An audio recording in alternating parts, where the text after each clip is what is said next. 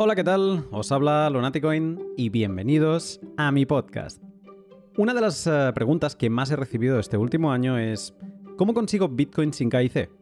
¿Es válida esta forma o esta otra de pago? ¿Qué tal este exchange? Si compro con tarjeta, ¿puedo tener Bitcoin anónimo? Para salir de dudas y dejar claro cómo conseguir Bitcoin de forma seudónima en 2022, en este podcast junto a Arcad te contamos todo lo que hay que saber para acumular Bitcoin de forma soberana. Antes pero, déjame contarte una novedad muy relacionada con el tema de hoy. Hoy tengo un nuevo sponsor. Sí, otra vez. Que me hace eh, extrema ilusión presentar. De esos que persigues hace tiempo porque te encanta lo que hacen. Estoy hablando de los genios de la minería de Brains. Quizá a bote pronto no sepas quién son, pero los vas a ubicar rápidamente. Brains es la empresa detrás de Slashpool, el pool más antiguo de Bitcoin, desde 2010, con más de 1.250.000 bitcoins minados. Son los creadores del sistema operativo para mineros de ASIC, Brains OS. También son eh, los creadores del informativo panel Insights, en el que puedes tomar la temperatura del hash rate actual. Dejo el link en la descripción. Artífices junto a Matt Corallo del protocolo Stratum V2 y creadores de un contenido de 10 en su blog sobre minería. Estando en plena caída por la madriguera minera, no creo que pueda tener un mejor compañero para este 2022 que Brains. Tengo muchas cosas planeadas para ir haciendo con ellos, así que te iré manteniendo informado. Mientras tanto, si te interesa la minería de Bitcoin, te recomiendo que visites desde ya brains con dos is, b r a i i n s.com. En el pod de hoy no solo Brains es importante, todos mis sponsors están libres de KIC y te facilitan herramientas para gestionar Bitcoin como se lo pensó, de forma seudónima. Hodel Hodel es la plataforma web en la que puedes comprar y vender Bitcoin de otros particulares sin ceder datos personales. Hodel Hodel es un sitio construido sobre las multifirmas de Bitcoin para coordinar intercambios de forma segura. Podríamos decir que es un tablón de anuncios asegurado con contratos inteligentes Bitcoin. En Hodel Hodel puedes eh, encontrar ofertas que te parezcan interesantes, pero también puedes poner tú la tuya. En el pod de hoy te contamos que nos gustan tres formas de pago en concreto: al cash, face to face y pagos digitales con algunos requisitos. ¿Vas a acumular Bitcoin en este dip? Anímate a probar uh, Hodel Hodel siguiendo el link de la descripción y recuerda que si te registras utilizando el código Lunaticoin tendrás un descuento en comisiones para siempre. Y por último, mi web querida y estimada, y también guardada en favoritos, Bitrefill. En Bitrefill es el sitio donde podrás comprar de todo con tus Bitcoin. Bitrefill tiene tres productos estrella, las recargas móviles para compañías de todo el planeta, las tarjetas regalo de establecimientos de todos los países y la liquidez para los operadores de nodos de Lightning Network. Eso para los que no vivimos en El Salvador. Si vives en El Salvador tienen de todo tipo de servicios, hasta pagar tu electricidad, tu agua y todo este tipo de servicios. Soy un amante del, de Bitrefill y desde que vivo fuera todavía lo utilizo más. Entre que soy extranjero y que algunos sitios solo compro con tarjeta regalo, seguro que ya me han puesto el mote de el cupones. Pero bueno, es que es una delicia. Lo utilizo muchísimo y cada país eh, tiene sus servicios específicos, así que te recomiendo que sigas el link de la descripción y te sorprendas con el catálogo que pueden ofrecerte a ti.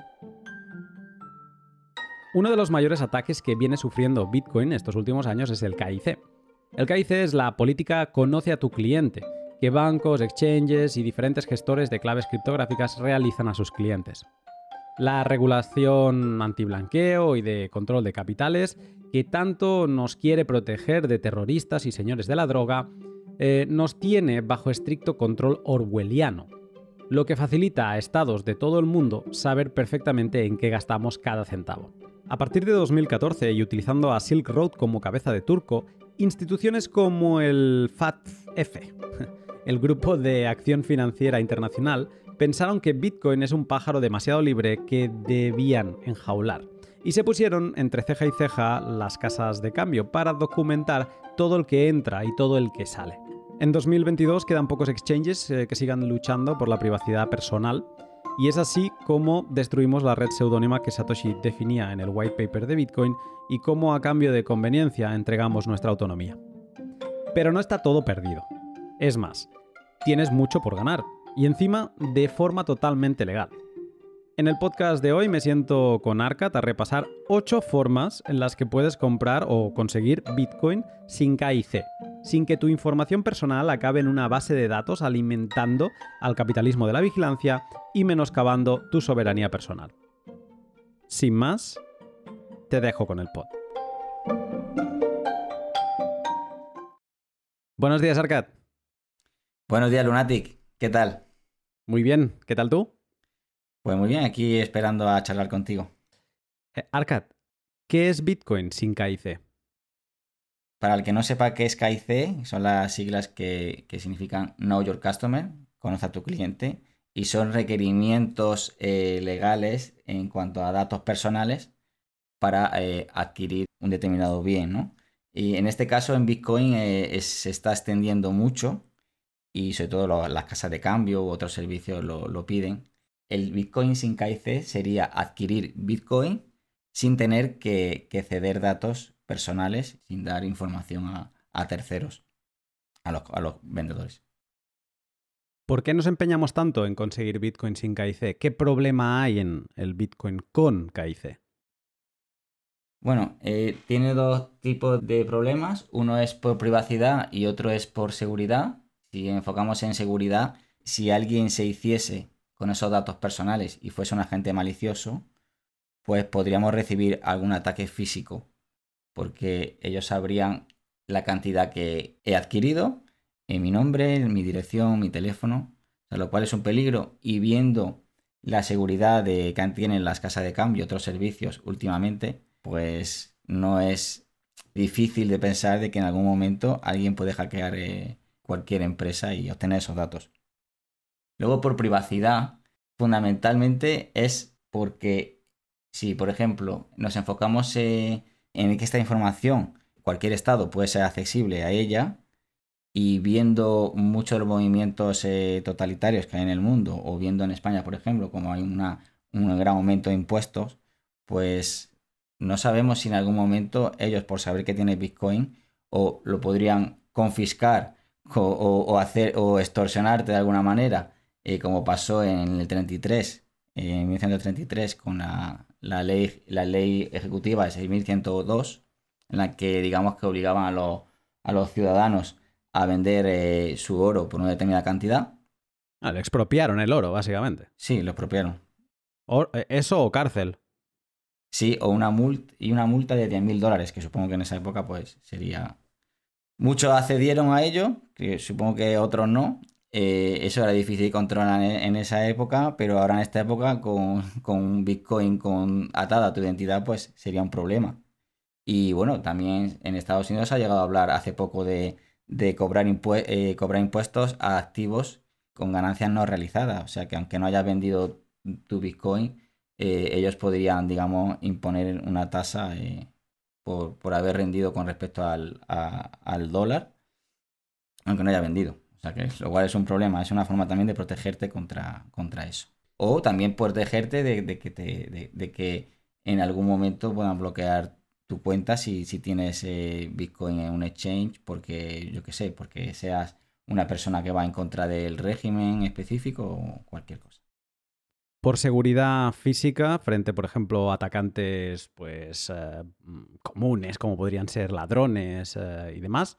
Privacidad para protegerte frente a atacantes mm, gubernamentales o, digamos, de este tipo de índole. Pero también se habla mucho de la necesidad de la privacidad para protegerte frente a observadores de la red. Y esto tiene que ver con la transparencia de la cadena de bloques de Bitcoin. ¿Podrías explicar un poco esto, cómo es? Bueno, eh, la, blockchain, como tú has dicho, es, es transparente, y ante una determinada dirección o transacción, tú puedes hacer un seguimiento adelante atrás, ¿no? Hay muchas empresas, hay empresas de, que son analistas de la cadena que trabajan específicamente en intentar, digamos, desanonimizar a eh, entidades o personas, ¿no? Entonces ellos lo que, lo que hacen es con su software, lo que hacen es agrupar diferentes direcciones o diferentes transacciones a una entidad y esperar a que, a, que esa persona de alguna manera cometa eh, algún paso en el que digamos que su identidad esté unida a, esos fondos y eh, eh, luego pues con esa información venderlo a estados o venderlo a, otras corporaciones o lo que sea. Entonces, digamos que la transparencia de la blockchain permite hacer un seguimiento de tus fondos si, digamos, no lo gestiona de forma adecuada y si tus datos están asociados a, a esas transacciones direcciones. De hecho, Satoshi en el white paper ya anunciaba que Bitcoin no era anónimo, que era seudónimo, y se me ocurre que un ejemplo, ahora que hay tanto reconocimiento facial en, las calles, en supermercados y, demás, eh, sería como que nuestra cara, si no hay ningún dato asociado a ella, es eh, seudónima. O sea, es una cara que le podemos asignar un número, como podría ser una dirección de Bitcoin, pero no tiene ningún dato personal más. O sea, podrán verme por la calle, pero seré un número. Ahora, si yo cuelgo una foto eh, en Twitter o si paso un proceso de KIC en alguna empresa y digo, sí, sí, esta cara tiene el nombre de Luna. A partir de ese momento, el, el seudónimo ha caído, ya saben que esa cara es Luna y me pueden seguir por la calle, me pueden seguir cuando entro al centro comercial y verán hacia dónde va la cara de Luna. Y esto es un poco cómo funciona la cadena de bloques con las direcciones a las que le asocian eh, información personal. Hay técnicas, claro que sí, no es el foco de, este programa, hay técnicas para, pues como en algunas películas vemos, ¿no? Hay unos coches que están huyendo de la policía y entonces se meten en un garaje, eh, los helicópteros ya no ven eh, qué está pasando dentro de ese garaje y dentro del garaje cambian de coche y se van por otro lado o salen cinco coches del garaje y ya no saben cuál es cuál, ¿no? Eh, este, este tipo de sistemas existen en Bitcoin y puedes romper la trazabilidad en cierto momento, pero digamos que el KIC sí que te deja marcado de que en el caso de Bitcoin has comprado Bitcoin, has tenido cierta cantidad de Bitcoin y puede ser que los hayas perdido, que hayas ofuscado su trazo, pero queda todo ese conocimiento y eso es una de las cosas que también se cuenta y se comenta, que el KIC no se puede deshacer, ¿no? Mm, no se puede deshacer. Tú puedes romper la trazabilidad con herramientas, pero ese registro está ahí. Entonces tú compraste Bitcoin a tal precio y eso se quedó ahí. Si luego vienen a preguntarte o vienen a pedirte impuestos o vienen a pedirte cualquier cosa, tú le puedes decir, bueno, es que se me ha perdido, o es que no, o no lo encuentro o lo que fuese, pero ellos te pueden decir, bueno, usted compró a tal precio y le corresponde aportar tal. ellos, eh, el que tenga la información sabe que hiciste una compra y a una determinada dirección. Entonces, eso no se puede borrar. Y con respecto a lo que decías antes del tema de, de, asociar la identidad a, fondos, una práctica mm, que se ha hecho durante estos años es eh, perfiles personales, eh, compartir una dirección específica de Bitcoin y digamos que eso es una pérdida de privacidad porque cualquier persona que tenga acceso a esa dirección, que es todo el mundo, si la pones en Twitter, eh, puede acceder a esa dirección y ver todos los fondos que ha ido recibiendo. Vamos a poner el caso de una persona que ahora mismo nos está escuchando y dice, bueno, pues creo que llevo en buen momento porque todavía no tengo Bitcoin. Y estaba planteando empezar a, acumular algunos satoshis, ¿no? Esta persona, ¿tú le recomiendas que investigue y que vaya por el camino del no KIC? ¿O crees que hay casos en que el KIC se puede aceptar? Yo lo que recomiendo a, las personas que empiezan que estudien o que lean eh, lo que implica el KIC y lo que permite eh, comprar sin KIC. Y en función de, de, lo que ha leído, si está convencido de que luego quiere comprar en un exchange centralizado, pues bueno, es, el libre, ¿no? ¿para cuándo recomendaría yo comprar a alguien con un exchange centralizado? O sea, la mayoría de las veces diría que nunca, pero si digamos que es una persona que está e-, en un país en el que su moneda es devaluada de forma acelerada y que necesita, digamos, acceder a un dinero de último recurso en el que le va a permitir almacenar valor y le va a permitir moverse sin, sin ningún tipo de límite, pues no le va si no le queda otra de que comprar con KIC, pues mejor eso que no tener nada. En ese caso. Al que pueda sí le recomendaría que primero que investigue y que luego busque las vías, que muchas veces por comodidad hacemos, digamos, eh, acciones que luego en un futuro pues a lo mejor nos vamos a arrepentir. Hay mucha gente que, llega y nos pregunta cómo deshacer el KIC, eh, de repente se agobian, pues se han dado cuenta, eh, pero bueno, no, pasa nada, se empieza y, listo. ¿Crees que, las personas que no tengan manera de acceder al Bitcoin sin KIC, pues es como la única justificación a pasar eh, uno de estos procesos para conseguir Bitcoin. Si no te queda otra, mejor tener Bitcoin de la forma que sea que no tenerlo. Y luego pasarlo a tu wallet, no dejarlo en un exchange. Lo comentábamos antes y, decíamos no se puede deshacer el KIC. ¿Qué le decimos a la gente que ya lo ha pasado y que, como bien dices, eh, muchas veces recibimos mensajes de, ¿qué hago? Sí, vienen, se, agobian, yo, lo entiendo porque se dan cuenta ¿no? de, lo que implica. Bueno, eh, las opciones que tienen es, si han comprado hace poco o hace un tiempo y, la diferencia entre que compraron y vendieron no es muy alta, pues ellos pueden, pueden vender todo en el exchange, ¿vale? Aunque no lo pueden borrar el KIC, pero digamos que pueden romper, eh, vender lo que, lo que compraron. Y luego, bueno, pues si, si incurren en algún tipo de beneficio que no sea muy grande y que no le afecte, pues que luego pues que lo, que lo pague y que luego empiece a comprar sin KIC. Si es una persona que ha comprado hace mucho tiempo y la diferencia es muy grande, implicaría muchos impuestos, pues a lo mejor no le conviene moverse y no hacer nada, aceptar esa parte ahí y luego empezar a, almacenar esa tosis pues sin KIC. Pero en lo que es el KIC en sí, el registro se queda ahí. Es que se queda ahí. Decir que no lo hemos dicho hasta ahora, que bueno, cada país tiene su regulación al respecto. Pero, por ejemplo, en España es totalmente legal tener Bitcoin sin KIC. Em, tú debes pagar tus impuestos cuando te toque. Aquí lo único que estamos hablando es que nadie tiene por qué saber que tú tienes em, Bitcoin. Eh, es una medida de seguridad, como decías al principio, en, primer lugar, porque alguien que pueda saber que compraste una vez 50 euros de Bitcoin en Kraken, porque se ha filtrado esa información, porque la han hackeado, lo que sea, puede llegar a pensar que tú tienes más que 50 euros. Y justo viven al lado tuyo. Entonces, pues te van a hacer un día una visita. Y de ese tipo de información es de lo que nos queremos proteger. Y eso eh, yo creo que es una de las ventajas más grandes de, tener Bitcoin sin KIC. Pero que quede claro que no estamos diciendo nada ilegal. Estamos ah, hablando de, de, lo más normal del mundo. Mm, sí que hay, por ejemplo, a nivel España un impuesto que es el impuesto de patrimonio. En, mi comunidad eh, es, eh, bueno, en la que era mi comunidad, ya no vivo ahí, eh, era medio millón de euros y si tu patrimonio en conjunto superaba esa cantidad, pues sí que tenías que declararlo para pagar un pequeño porcentual. O sea, sí que mm, puede llegar el punto en que te veas obligado a mm, tener que pagar impuestos sobre tus tenencias, ¿no? Pero Mm, sobre todo supongo a una pequeña escala, que es lo que mucha gente debe estar haciendo, no estás obligado a declarar absolutamente nada hasta que no vendas. básicamente, eh, comprar KIC, la primera prioridad debería ser la seguridad personal, la seguridad tuya y de tu familia, para evitar algún tipo de ataque. Eso es lo primero. Y, y luego el otro es que tienes derecho, tú tienes derecho a hacer cualquier compra con efectivo.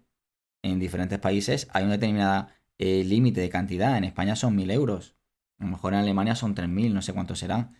Pero tú tienes la libertad de poder comprar cualquier cosa con efectivo. Es que parece ser, hoy en día estoy leyendo muchos tweets de gente que asocia el KIC a, algo así como delictivo criminal.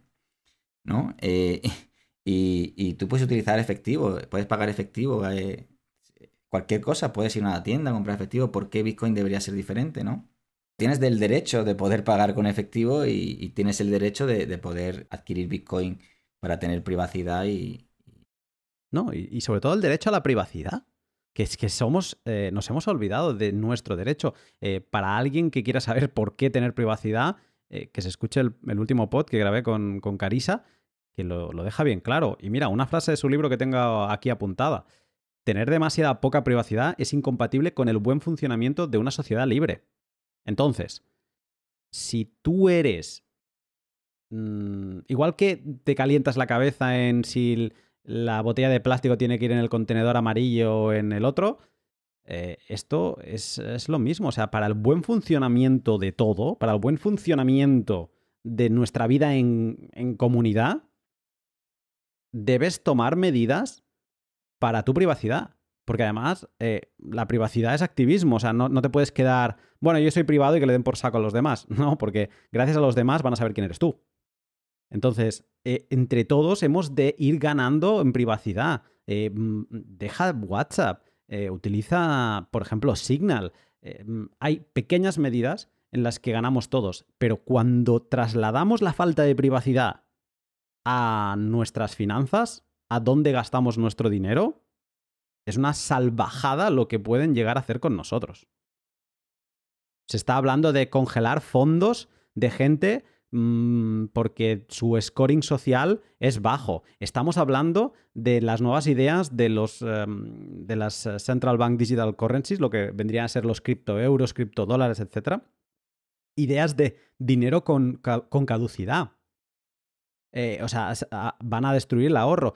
Un dinero del que no tenemos control y del que, mm, o sea, un dinero que deja de ser nuestro dinero y que pasa a ser un servicio, es un problema muy grande para la sociedad libre deseada. Sí, e, es, responsabilidad nuestra. Hemos confiado demasiado en, en, nuestra información en empresas, en Estado, en cual. Y, al final, cuando tú tienes el, todo el poder de esa información, al final se acaba utilizando para sus intereses. Pero claro, eso a costa, a costa de nuestra privacidad. Y entonces nosotros tenemos que ser eh, muy activos, sobre todo ahora, cuando el tema de la privacidad cada vez es más difícil de adquirir. Así que ahora tendría que ser la, tendría que tendríamos que ser conscientes de ello y, luchar por ella, ¿no? Sobre todo mm. por, ti, por tu derecho. Pues eh, por ello estamos hoy aquí, eh, no solo para explicar el, el, por qué sí, por qué no de Bitcoin con KIC, sino también para explicar qué formas existen en 2022 ah, para conseguir acumular satoshis, esas fracciones de Bitcoin, em, sin KIC, ¿no? De la forma pura, de la forma por la, con la que se lo pensó. Entonces, Arcat, antes del pod hemos hecho una lista de los sistemas que hemos probado extensamente, que tenemos eh, experiencia con ellos. Y bueno, vamos a hacer un poco un decálogo para que la gente utilice el sistema que le vaya mejor. Vamos a empezar con el primero, que es una madriguera que yo he caído muy fuerte, yo sé que tú también, y que le hemos visto las virtudes que no le habíamos visto hasta ahora y de las que y es algo de lo que yo me arrepiento de no haber prestado más atención. Eh, y esta madriguera, este método para acumular Bitcoin sin KIC es la minería. Entonces, eh. Bueno, para quien no lo sepa, la minería es ese sistema por el que tú aportas un poder de cómputo, ¿vale? Por unas máquinas que tienes eh, en casa y mm, ese poder de cómputo se te recompensa, o sea, el que tú estés gastando electricidad se te recompensa con unos cuantos sats cada día, ¿vale? Explicado de la forma sencilla sería así. La, minería en sí tiene una explicación bastante más eh, profunda, pero para que lo entendamos rápido es así. Argat, este método de acumular satoshis, es el método que hemos puesto más arriba en nuestra lista de preferencia. Eh, ¿Por qué? Bueno, uno es porque es completamente anónimo, no tienes que dar ningún tipo de dato. Otra es la de, para adquirir esos bitcoins no estás pagando con divisas, ¿no? con, de tu cuenta bancaria o en efectivo. Estás pagando con la factura de electricidad. Entonces, nadie, nadie puede saber que, que, está minando, ¿no? Y que ese pago lo haces de forma pasiva, ¿no? A través de, del gasto de electricidad, de tu cuenta bancaria, pero no va asociado a, esos satoshis. Y bueno, te permite es almacenar sats sin tener que moverte de casa eh, de forma cómoda y directamente a tu wallet. Luego también tienes posibilidades, después también de, si quieres, estás minando y, en algún momento quieres dejar de minar, tú luego puedes vender ese hardware que incluso se puede vender más caro de lo que lo compraste. Porque a día de hoy, eh, digamos que hay mucha, mucha escasez, ¿no? ¿Qué desventajas puede llegar a tener? Bueno, una es que se requiere de hardware, ¿vale? Tienes que hacer una inversión. Y además también hay que saber que hay escasez. Últimamente hay mucha escasez de ese hardware y los precios han subido. Entonces ahí también depende también del timing, ¿no? De, comprar en qué momento, porque los precios fluctúan en función de muchas veces del precio de Bitcoin, de, varios factores. Luego también eh, requiere un conocimiento básico. Yo en su momento eh, particularmente no sabía nada, estaba un poco agobiado, no sabía cómo empezar, pero, pero luego al final tienes personas que te ayudan, hay, hay, hay digamos, hay guías. Se requiere de un conocimiento previo, requiere de una instalación, ¿vale? Y luego de un mantenimiento que tienes que mantener, ¿no? tienes que estar, eh, digamos, cuidando esa, esa mina y, verificar si está funcionando bien y todo eso. Luego, otro de las ventajas que tiene es que, el ruido y el calor que puede generar. El calor, digamos que si vives en una casa que es grande y que lo puedes poner en un lugar, digamos que puedes reencauzar ese, calor y utilizarlo como, como muchas personas han hecho, como calefacción. Y el ruido, pues claro, si estás en una casa, en un apartamento normal, pues quizás a lo mejor, pues no es lo más cómodo posible. Entonces va a, depender de, dónde vivas o de dónde tienes el minero. Pero por, de, forma general, es después de, montar toda la infraestructura, es una forma cómoda de adquirir SAT sin, sin tener que ceder ningún dato. Y no, no sé si me, se me escapa algo más. Yo voy a añadir que es un sistema fantástico para acumular eh, lo que le llaman el DCA, ¿no? El Dollar Cost Average. O sea, acumular satoshis promediando el coste. O sea, eso asumiendo que tengas un coste. Y no estoy hablando aquí de pinchar la luz, ahora llegaré a eso. Em, pero si tienes un coste de la electricidad, pues es como que estás promediando el, precio de, los sats que te están llegando. Y eso muchas veces la gente busca exchange centralizado de, ah, bueno, pero esto me permite hacer DCA, mm, me permite decirle que cada mm, lunes me gaste 50 euros en Bitcoin y hay exchanges que te lo dan, hay exchanges centralizados que no. Eh, esto es que es fantástico, es que lo tienes y lo tienes en casa, eh, anónimo y encima, en muchos casos, consiguiendo sats por debajo del precio de coste. Pero también voy a hacer aquí una explicación porque mucha gente dice, no, es que la minería no es rentable.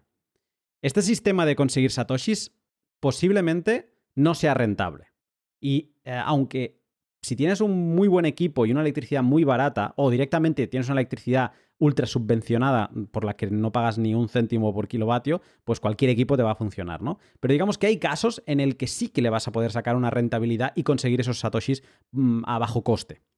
Pero incluso si no es así, incluso si tú acabas gastando 100.000 sats en electricidad y consigues 100.000 sats, también creo que está bien. Tú te vas a gastar, mm, pues no sé, 2.000, 3.000, 4.000 dólares en máquinas. O depende, puedes comprarte un S9 y si tienes electricidad muy económica, pues un S9 te valdría y eso estamos hablando de unos 500 dólares.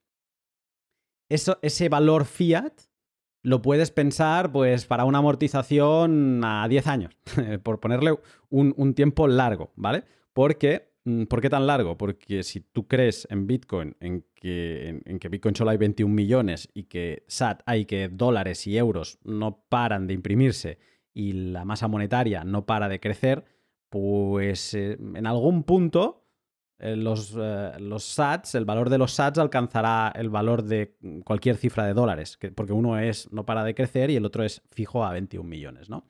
Entonces, asumiendo que tienes una inversión de esa maquinaria y que de momento es un gasto del que todavía no sabes cuándo lo vas a amortizar, lo podrías pensar también como, si quiero acumular SATs, tengo una entrada de 500, 1000, 2000 euros, ¿no? O dólares. Y eso está ahí, mm, vamos a ver cuándo lo recuperamos.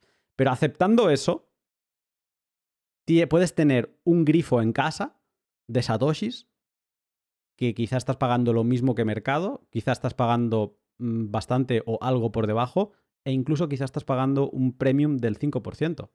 Pero como veremos después, en la gran mayoría de, métodos de compra de Bitcoin sin KIC se acaba pagando un premium que va desde el 3% al 12%. Entonces, yo creo que te quedas cerca de un 5% de premium y ya estás bien.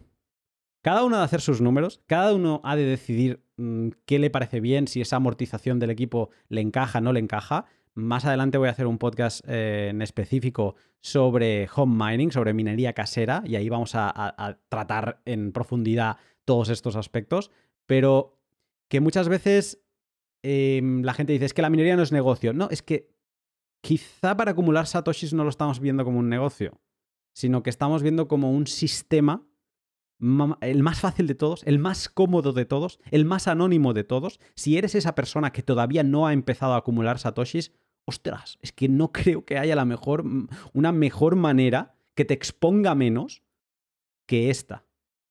Que eh, déjame decir que si se te va la mano con los equipos de minería, em, los equipos de minería de Bitcoin consumen mucha electricidad. Y si se te va la mano, como estamos viendo, pues perfiles públicos conocidos como EconoAlchemist, que de golpe le ves que se ha calzado 6 eh, M30 de, de 6 M30 que son de WatchMiner, que eso consume pues 6 por 3, 18.000 vatios, o sea que tienes que pedir que te suban la potencia y demás. Si una casa que antes consumía mm, el consumo medio español pasa a consumir mucha electricidad, hombre, la compañía eléctrica puede empezar a sospechar que estás minando Bitcoin. Entonces, hasta en eso se ha de ser un poco pillín, ¿vale? Pero también hay una forma aún más anónima de minar, que es eh, que tú te generes tu propia electricidad. Aquí estamos hablando de inversiones todavía más grandes. Pero si nos queremos ir al extremo de no quiero que se note que estoy minando ni en mi factura, tú podrías minar, por ejemplo, con generación fotovoltaica las horas que tengas sol. Aquí ya depende de cuánto sol tienes y cuántas horas tienes sol. Pero poniéndose en un caso que solo he mirado yo, eh, de verano español, te va a dar para minar en el mejor de los casos 10, horas, 11 horas al día. En invierno te va a dar para minar 6, mm, como mucho. Entonces sí, no es efectivo, pero es una manera de acumular satoshis que sin que ahora ya sí, sin que nadie sepa que estás acumulando satoshis. Arcad. Sí, quería decir varias cosas. Eh, uno es el, el timing, ¿no? El timing de porque hay mucha gente que dice, bueno, te va a salir mejor comprar Bitcoin con el dinero que tienes directamente ahora que comprar máquinas y, luego ver si rentabilizas los satoshis que hubiese comprado ahora mismo, ¿no? Bueno, ante eso decir, quizás sea que para rentabilizarlo el timing es importante porque eh, depende de, digamos, de, de, cómo va el ciclo en sí y de cómo está la venta de las máquinas. Pero si tienes paciencia, al final tienes la opción o esperas más tiempo para recuperar, para recuperar eso que pudiste comprar en ese momento, o lo que podrías hacer es minar durante un tiempo y luego vender eh, eh, lo que compraste de, hardware y con ese dinero puedes comprar Bitcoin también si quieres y, incluso ahí te, saldría más, te saldría mucho más rentable que comprar Bitcoin directamente. O sea que ahí requiere de, varios aspectos que tienes que tener en cuenta. Luego en cuanto al, DCA, es un DCA puro. Estás acumulando SAT segundo a segundo, ¿no? No es como hace la media de, cada lunes, ¿no? Aquí es segundo a segundo estás eh, almacenando satosis. Y luego otra cosa es que para hay personas que, viven en casa y es, digamos que es eh, imposible para ellos poner una SIC y muchos acuden al tema de GPU. El GPU digamos que no está minando directamente Bitcoin, pero está minando otras shitcoins para obtener, eh, para que tú obtengas Bitcoin en tu wallet. ¿Qué pasa con eso? Pues que, por ejemplo, cambie la forma de minar de alguna una, coin. Por ejemplo, si estás minando Ethereum y, ahora, por ejemplo, pasa al Proof of Stake, pues tendrás que cambiar a otra. Eh, puede que bajasen los precios de la GPU por eso. Entonces, ahí estás más expuesto a, a otras monedas, no estás directamente relacionándote con Bitcoin. Pero la ventaja que tiene es que eh, estás en casa, que lo puedes poner y, no hace tanto ruido ni, genera tanto calor. Y quizás más accesible. Eh, y el nivel de inversión incluso también. O sea, alguien. También puede ser incluso una prueba para ver si tienes madera para esto o no. ¿no? El, hecho de que sea más accesible, pues bueno. Y, son equipos más vendibles después en el mercado, en, muchos casos, eh, y te puede servir como una iniciación, sin duda. A ver, hay una cosa que lo hemos dicho, lo has dicho antes, creo que el término como correcto para que nos quedase claro es la incerteza de retorno. Eh, Puedo poner un ejemplo mío. Yo compré un ASIC en 2018 sin saber ni lo que hacía, caliente con el mercado. O sea, imagínate, vienes del FOMO de 2017 de haber llegado a los 20.000 y este ASIC lo compré en febrero de 2018. O sea, más caliente no podías llegar, ¿no? vamos, íbamos a por todos. Iba por todas. Este equipo, eh, pues creo que costó como 2.000 euros ha estado minando cuatro años y creo que hubiera tenido más sats si hubiera invertido en Bitcoin en ese momento, ¿vale? Incerteza de retorno es importante porque yo, o sea, ese equipo pasó a valer una miseria poco tiempo después, pero una miseria. O sea, poco tiempo después, no, a lo mejor un año después, yo llegué a ver ese equipo vendiéndose a 200 eh, dólares en la, web oficial de Bitmain. Entonces, hay momentos que no entiendes nada. Luego, por ejemplo, a final de 2019 se vendían los S9 a 25 dólares o se regalaban si te llevabas un container porque la gente se deshacía de ellos. Y ahora mismo, esos mismos equipos se están vendiendo en Wallapop o en Mercado Libre o en cualquier plataforma de este estilo a 500 euros. Entonces, temporizar a veces. Esto es como la gente que hace DCA y dice, ¿qué hace? Me, espero a que baje más. Y el DCA te, pega un guantazo y te dice, déjate de tonterías, acumula cada lunes, esté el precio como esté, ¿no? Y no, no pienses, porque eh, eh, está demostrado que no somos buenos traders. Y traders, aunque se llamen, se autodenominen traders, hay cuatro que son buenos, el resto eh, pues no les va tan bien, ¿no? a veces es difícil temporizar el mercado. Mm, supongo que el mejor consejo que se puede dar es que si todo el mundo quiere minar, como podría ser ahora, seguramente no sea el mejor momento para comprar un equipo. Pero vas a, querer minar igualmente, como, te pasa, como me pasa a mí, ¿no? Entonces, em, a veces yo no me arrepiento de haber comprado ese equipo, no me arrepiento de que hubiera tenido más Bitcoin, porque el camino aprendido eh, desde entonces hasta ahora ha sido mucho. Entonces, a veces es mejor bajar al barro, ensuciarse y ya está. Como dices, es, una madriguera, es una nueva madriguera y, como te guste, vas a echar muchas horas y vas a aprender mucho. Entonces, lo, como, lo que tú dices es, bueno, a lo mejor no hubiese salido mejor comprar Bitcoin, pero a lo mejor gracias a ese conocimiento estás obteniendo más Bitcoin o vas a obtener más Bitcoin en el futuro con la minería, ¿no? Hmm. Y el timing, el timing es fundamental en el tema de minería. Pero sin duda, hablando de conseguir Bitcoin sin KIC, es nuestro sistema favorito por todas estas, eh, aún teniendo estas desventajas y que seguramente es la manera que necesitas más eh, capital para invertir al principio. Pero mm, a pesar de estas pegas y del ruido y demás, minar es la forma preferida si te lo puedes permitir. ¿Vale? Vamos con el segundo sistema para acumular sats sin eh, ceder nuestros datos que sería la venta de productos y servicios con seudónimo. Arcad, esta forma la conocemos también, eh, la hemos practicado.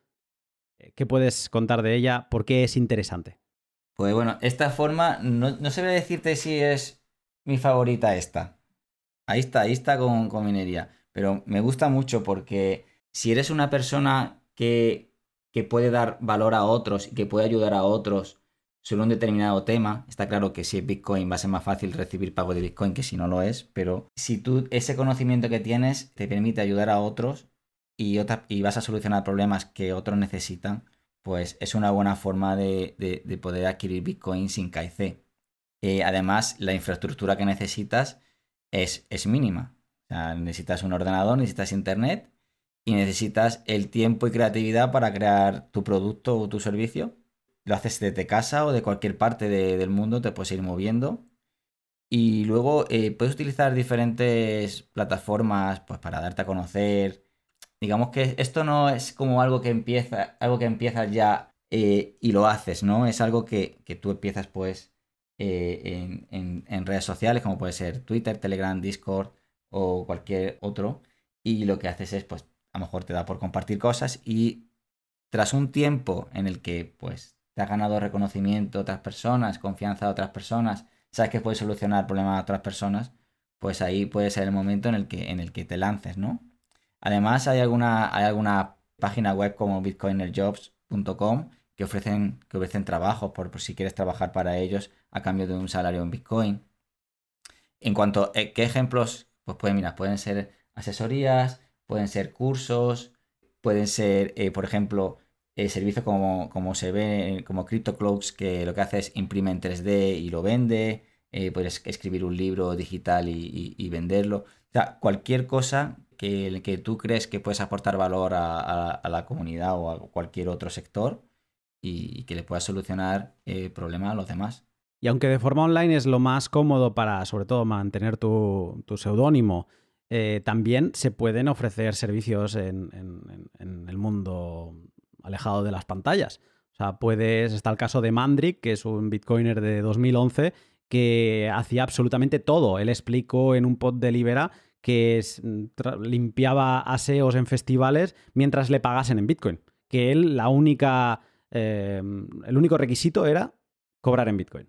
Entonces, incluso en esa época él eh, enseñaba a la gente cómo abrirse una cuenta en Coinbase eh, y demás. En aquella época no era para nada tan intrusivo como es ahora. Y, él pues acumuló mucho Bitcoin haciendo tareas, em, trabajos normales, como podría ser pintar una casa, pero cobrando en Bitcoin. Claro, además puedes incentivar a los demás, decir, bueno, pues si me pagas en Bitcoin, pues te hago un descuento del, del 10%, por ejemplo, o el 5%. Eso lo puedes hacer. ¿Qué desventajas tiene o qué puntos a tener en cuenta tiene este tipo de, forma para adquirir Bitcoin, ¿no? Sin KIC. Primero, no es inmediato.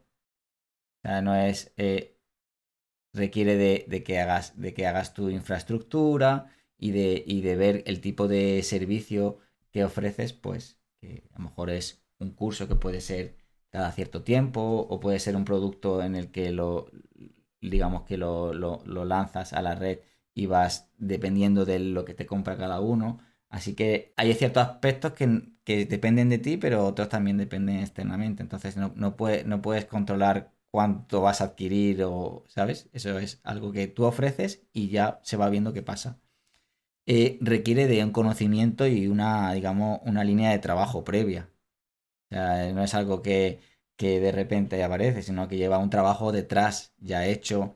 Eh, necesitas eh, reputación en la red o en cualquier otro, otra área. Y luego también confianza del público. Esa confianza se da pues, pues con tu reputación y con lo que has ido compartiendo a lo largo del tiempo. Mm. Eh, luego, si lo haces de forma seudónima a través de la red, pues necesitas conocimientos en cuanto a privacidad para mantener separada tu identidad real de, de tu de tu avatar, ¿no? Como digamos. Y como te he dicho, bueno, que podría ser, podría ser físico. Podría ser físico si también, en el caso de que, pues, eh, o tienes eh, una, si, si no fuese sin seudónimo, podría ser una tienda que tienes en la que te permites, en el, en el, carro de la compra, pues, pues, pues permites que se pague en Bitcoin. O... Aunque es una, es una forma en el que, en el que la, forma de. O sea, el, tipo de productos y servicios puede ser muy grande. Y cada persona tiene su, su tono y su conocimiento y digamos que se pueden lanzar a, ayudar a otros. Muy buena forma de, muy buena forma de, adquirir Bitcoin sin KIC. Tenemos la minería, tenemos la venta de productos y servicios y vamos con otro que también conocemos bien, que serían los tickets. Eh, ¿Cómo podemos entender esto de los tickets? Bueno, los tickets básicamente consiste en, ir a, un establecimiento o a una persona en la que lo que hace es emite tickets de Bitcoin, una cantidad de Bitcoin, en función del efectivo que tú le entregues a ellos. Estás pagando por un ticket que te va a dar Bitcoin. Entonces, ese ticket tú luego lo que haces es canjearlo a tu wallet. y bueno, en la mayoría de los tickets, pues, bueno, no la mayoría, pero en algunos te permiten adquirir Bitcoin eh, on-chain o a través de Lightning Network. No sé, una de las particularidades es que no, sé, no, te piden datos personales, a no ser que, hagas un pago en España, por ejemplo, por encima de los 1.000 euros. A lo mejor en otros países no hay, no hay tanto límite, ¿no? Y, bueno, eh, digamos que aquí te puedes encontrar un establecimiento en el que emite los tickets o te puedes, digamos, encontrar a un digamos, cajero humano en el que quedas con él en un determinado lugar y entonces lo que hace es eh, eh, te da un ticket y tú le das el dinero. Incluso, bueno, muchos de ellos, si no sabes, te van a ayudar a configurar una wallet, incluso a, pasar esos satoshis allí, ¿no? O sea que puedes comprar los típicos que, que, te venden también de PlayStation y Nintendo y demás en un FNAC, en un Carrefour de turno, ¿no? Y luego tienes los que has de hablar con alguien para que te genere ese, ese cupón, ese ticket, ¿no? Claro, sí. Quedas con. Sí, puede ser. Eh, sí, esa persona quedas con él y, te sientas con él y, le hacéis el intercambio. También he visto que hay posibilidad, que hay posibilidad de hacer pagos digitales, pero claro, ahí requieres confianza en el, vendedor, en el que tú tienes que hacer una, digamos, una transferencia o un pago digital y él luego te hace es mandarte al, al email ese ticket pero ahí requiere confianza, porque si no lo conoces, pues podría estar pagándole y no recibir luego nada, ¿no? No, puede estar acumulando tus datos también. O sea que si, es, claro. si fuera a ser un particular que, por ejemplo, tiene un puesto de azteco y digamos que le tienes cierta confianza, pues bueno, venga, va. Pero si es una empresa que, como tendríamos Bitcoin Voucher, que vende tickets de azteco y que acepta recibir transacciones por pago SEPA, yo, por ejemplo, no compraría ahí. Porque le estoy cediendo mis datos bancarios a una empresa. Requiere de confianza y, claro, y ya sabemos lo que, lo que es la confianza. Tiene que ser alguien que conoces y que sepas que, no está recopilando datos. ¿Qué es lo que pasa aquí en eh, específicamente en España? No hay una gran oferta. No hay una gran oferta de tickets sin KIC. ¿La hay eh, en, general? Porque me da la sensación que es que no hay oferta en España. Digamos que si hay oferta de, alguna empresa, pero son tickets con KIC. Pero sin KIC prácticamente no hay. No hay. Había dos puntos y no sé si queda uno.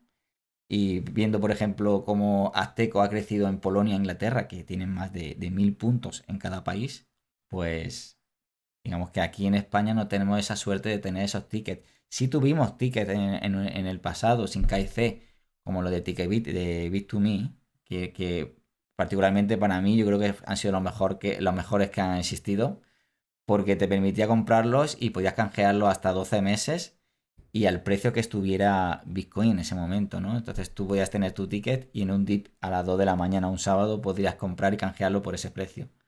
Entonces era como tener cash en ese ticket, ¿no? En, los tickets de ahora, por ejemplo, como los de Azteco, tú cuando compras el ticket ya viene determinado los satoshis que vas a obtener.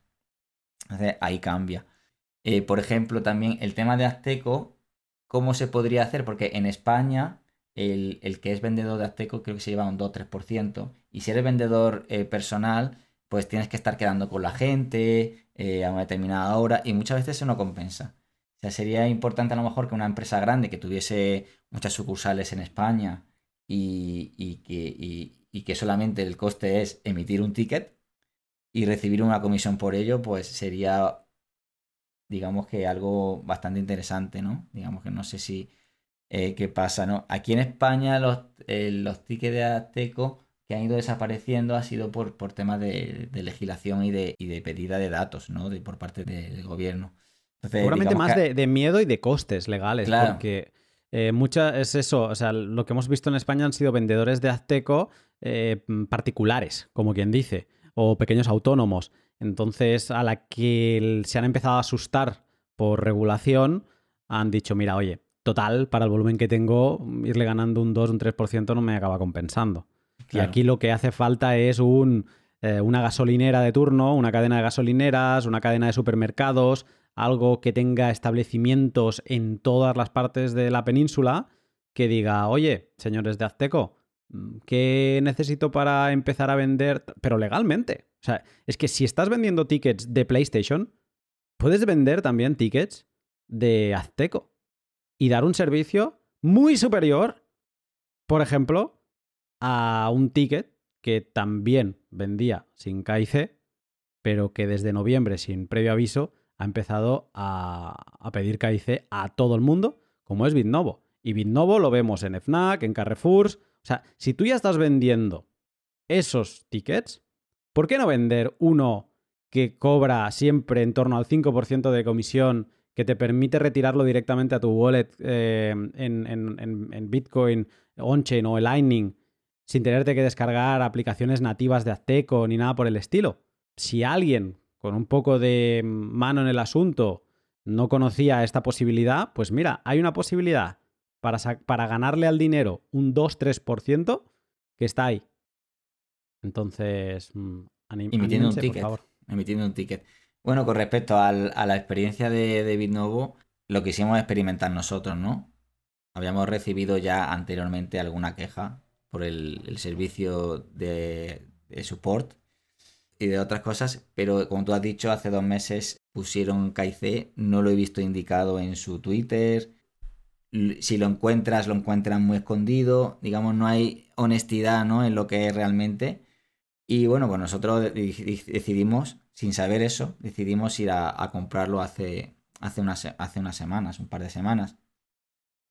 Entonces, bueno, eh, cuando, cuando adquirí el ticket, lo cogí y bueno, y atrás en el dorso primero no pone eh, cuál es el fee que te van a cobrar, la comisión que te van a cobrar, y luego los datos ponía que si tú quisieras, podrías poner tus datos, como de forma opcional podrías poner tus datos. Entonces cogí el ticket, me fui a casa y me metí en la página web. Además me metí en la página web pues protegiendo mi IP y lo que hice, intenté eh, canjear el ticket, pero no, no veí que no podía, no había opción. Entonces me, hacían descargarme una aplicación en la que no funcionaba, me derivaban a otra nueva. Y en esa aplicación, para mi sorpresa, me pedían eh, un registro con mi nombre, con mi email y mi número de teléfono. Vale, me registré con un email y un número de teléfono no personal. Y luego a continuación lo que me pedían era el DNI y, un selfie para poder canjear mi, mi cupón cosa que no hice. Luego lo hizo una persona que se ofreció y lo hizo y, se lo agradezco. Y nada, es decir, que hoy en día ese ticket, estamos hablando de que su comisión es del 8%, 3 cobran ellos, 5 el establecimiento que lo, que lo vende. Y claro, es un 8% más los fines minería, que en algunos casos ha llegado a, a, 3 o 4 euros, por, depende de cómo está la mempool, y muchas personas para a comprar, por ejemplo, un, cupón de, 100 euros, pues han visto que, que, se han quedado con 89 euros, ¿no? 11% menos. ¿De qué manera es una ventaja comprar un ticket con efectivo cuando te cobran un 8,5% aproximadamente y encima te hacen hacer un KIC? Entonces, ¿qué tipo de ventaja competitiva tiene un ticket cuando puedes ir a acceder a cualquier exchange centralizado poniendo tus propios datos y que te cobren de comisión un 0,15%. O sea, no le veo, eh, eh, digamos, ventaja competitiva. Y además, otra de las cosas es que no hay claridad. No hay un buen servicio técnico, no hay claridad. Y, viendo eh, los, digamos, los comentarios que he visto en Trustpilot sobre usuarios, da escalofríos. Es una pena, es una pena porque eh, era de lo poco que nos quedaba, aunque fueran fees salvajes, poco claros y demás. Es una pena porque es, eh, eso. Ahora mismo en España es un, es un solar en cuanto a tickets. Una cosa, de, los tickets decir que, bueno, de como de ventaja es que requiere desplazamiento y disponibilidad del establecimiento. Es decir, no puedes ir a comprar un sábado por la noche porque estará cerrado, ¿no? O tendrás que quedar con la persona en determinado momento. Y luego también depende, pues, si, en tu ubicación hay o no. Y como hemos dicho, en España hay poquito. Vamos a seguir avanzando con cajeros, que sería la siguiente forma preferible a la hora de conseguir Bitcoin sin KIC. ¿Por qué están tan bien eh, los cajeros, Arcad? Bueno, los cajeros también porque te permiten hacer pagos en efectivo. Algunos de ellos no te piden ningún tipo de datos, ¿vale? Y bueno, te permiten, digamos, te permiten adquirir eh, en algún lado, en algunos países, supongo que con menos límite, pero aquí en España el límite son 1000 euros. Pero es fácil porque vas, metes tu dinero y obtienes eh, el. escaneas el código QR de, tu wallet y obtienes el dinero eh, directamente en tu wallet. entonces es una forma fácil de, adquirir Bitcoin y, bueno, y es más accesible con ticket, ¿no? Si, si miras la red de cajeros en España, pues diga, yo creo que es uno de los países que más cajeros tiene en España, ¿no? En Europa, ¿no? No sé si es así, pero España tiene cajeros. Eh, lo que pasa que últimamente lo que, lo que yo he visto que hay cajeros que empiezan a pedir eh, identidad. Y eso sobre todo en, empresas españolas. No sé si es por miedo a la legislación o porque lo exigen o... Pero eso sí lo estamos viendo. ¿Qué cosas hay que tener en cuenta, no? Por ejemplo, como hemos dicho, en España un límite de hasta 999 euros o 995 euros por persona al día. Y bueno, eh, requiere, requiere que, de un desplazamiento y de, de que, de que haya disponibilidad, ¿no? De que donde esté, que esté abierto. Eh, a veces hay falta de privacidad. Mm, por el hecho de que está puesto en un lugar como un centro comercial que está abierto a todo el mundo y todo el mundo te está viendo meter billetes para obtener Bitcoin. Entonces, lo, cual eso, la verdad que es un problema. No me gusta mm, meter, meter dinero en un, en un cajero donde está todo el mundo viéndome, ¿no? O me puede ver. Entonces, sí, hay, hay lugares donde tiene un, reservado y tú puedes hacer el, pago sin, sin, problemas. El problema también de, de estar expuesto al público, si estuviese, es que cualquier observador pues podría estar viendo y, yo qué sé, podría haber posibilidad de que te pueda atacar en algún momento, ¿no? Me pongo paranoico, pero la posibilidad está. Eh, a veces pues también hay cámaras, prácticamente en casi todos los lugares hay cámaras y, también muchos te piden eh, pues compartir tu teléfono para que te mande un SMS. Algunos te pueden llegar a pedir DNI, que sí te lo piden si pagas más de mil euros, pero se está viendo también que están empezando a pedir con menos de 1000. Y algunos te exigen que pongas eh, tu cara en la cámara. Y si tienes una gafas, una mascarilla, te piden que te la quites. Algo así he, ido, he oído algún, en, alguna ocasión. Y nada, o sea, salvo esos condicionantes, eh, la forma de, cajero está muy bien porque es con efectivo y, lo puedes hacer en cualquier momento si, si ese establecimiento está abierto. Tenemos unas cuantas ah, sugerencias en Europa hay unos cajeros que nos gustan mucho, que son los de shitcoins.club. El nombre es bastante gracioso, pero eh, es que además veía a Miguel Vidal tuitear algo como, no, ostras, con este nombre no sé si serán muy buenos y le dije, no, no, no, eh, están de coña, yo creo que son los mejores, porque a veces incluso hacen coste, o sea, sin comisión, tienen los días del 0% eh, que le llaman y que puedes conseguir pues, Bitcoin a precio de mercado. Decir que los cajeros normalmente oscilan entre, pues eso, un cero, pero eh, yo solo lo he visto en Shitcoins Club, pero lo normal es que vayan entre un 5 y un 12% de premium por encima del precio de mercado de Bitcoin. Pero Shitcoins, ostras, es que es genial. O sea, incluso para vender no te ponen ningún problema siempre que estés por debajo de esos 999 euros. Tenemos también los cajeros de Bitbase, eh, estos mm, no sé si se extienden también por toda Europa o son más de España. Te permiten comprar sin KIC, pero no vender, y con la misma limitante de eh, la cantidad. Y normalmente pegan buenas hostias en premium. Pero bueno, oye, no me voy a quejar porque podemos conseguir Bitcoin sin KIC. Y por ejemplo, eh, sabemos que Bitcoin Embassy en México eh, me comentaba Lorena que allí se puede comprar Bitcoin sin KIC, solo que te piden un número de teléfono. Y eso es algo que nos puede pasar ya no solo en este cajero, sino en muchos. ¿Qué recomendarías, Arcad, cuando nos encontramos con esta barrera de poner un número de teléfono? Claro, si pones tu número de teléfono, eh, obtener tu identidad ahí no es, no es cosa difícil. Entonces, se pueden usar servicios de de recibidores de, mensajes. O, por ejemplo, utilizar un servicio como el de silent.link, que te permite tener una eSIM con número de teléfono sin que esté ligado a tu identidad. Y entre otras opciones, podría ser hacerte con alguna tarjeta SIM de otros países en los que no obligan al, al comprador a compartir su identidad. Hay maneras. O sea, que no consideramos que sea un KIC como tal, porque también además el KIC eh, tiene un formato establecido por la regulación, ¿no? Y hay gente que te pide datos y te dice, no, pero no, no, hacemos KIC porque no seguimos ni el formato, ni esto es solo para uso interno. Bueno, si se piden muchos datos, como por ejemplo, vamos a decir, hay otros cajeros en España que son tiendas con cajero, que se están extendiendo mucho, que se llaman GBTC. Mm, hablé con ellos, les dije, mm, ¿se puede comprar sin KIC? Me dijeron, sí. Se puede comprar sin KIC hasta 999 euros por persona y día pero también pedimos eh, el nombre, el DNI y no sé qué más datos, y el teléfono o algo así, pero solo se queda en uso interno. Bueno, lo siento, pero aunque sea de uso interno, yo considero eso algo muy parecido al, al KIC, porque además estamos, o sea, es, una acumulación de datos innecesaria. Bitcoin, ni, ni, la cadena de bloques, ni las transacciones de Bitcoin necesitan esos datos para mover Bitcoin. Así que es decir que no haces KIC, pero luego solicitar esos datos, Error.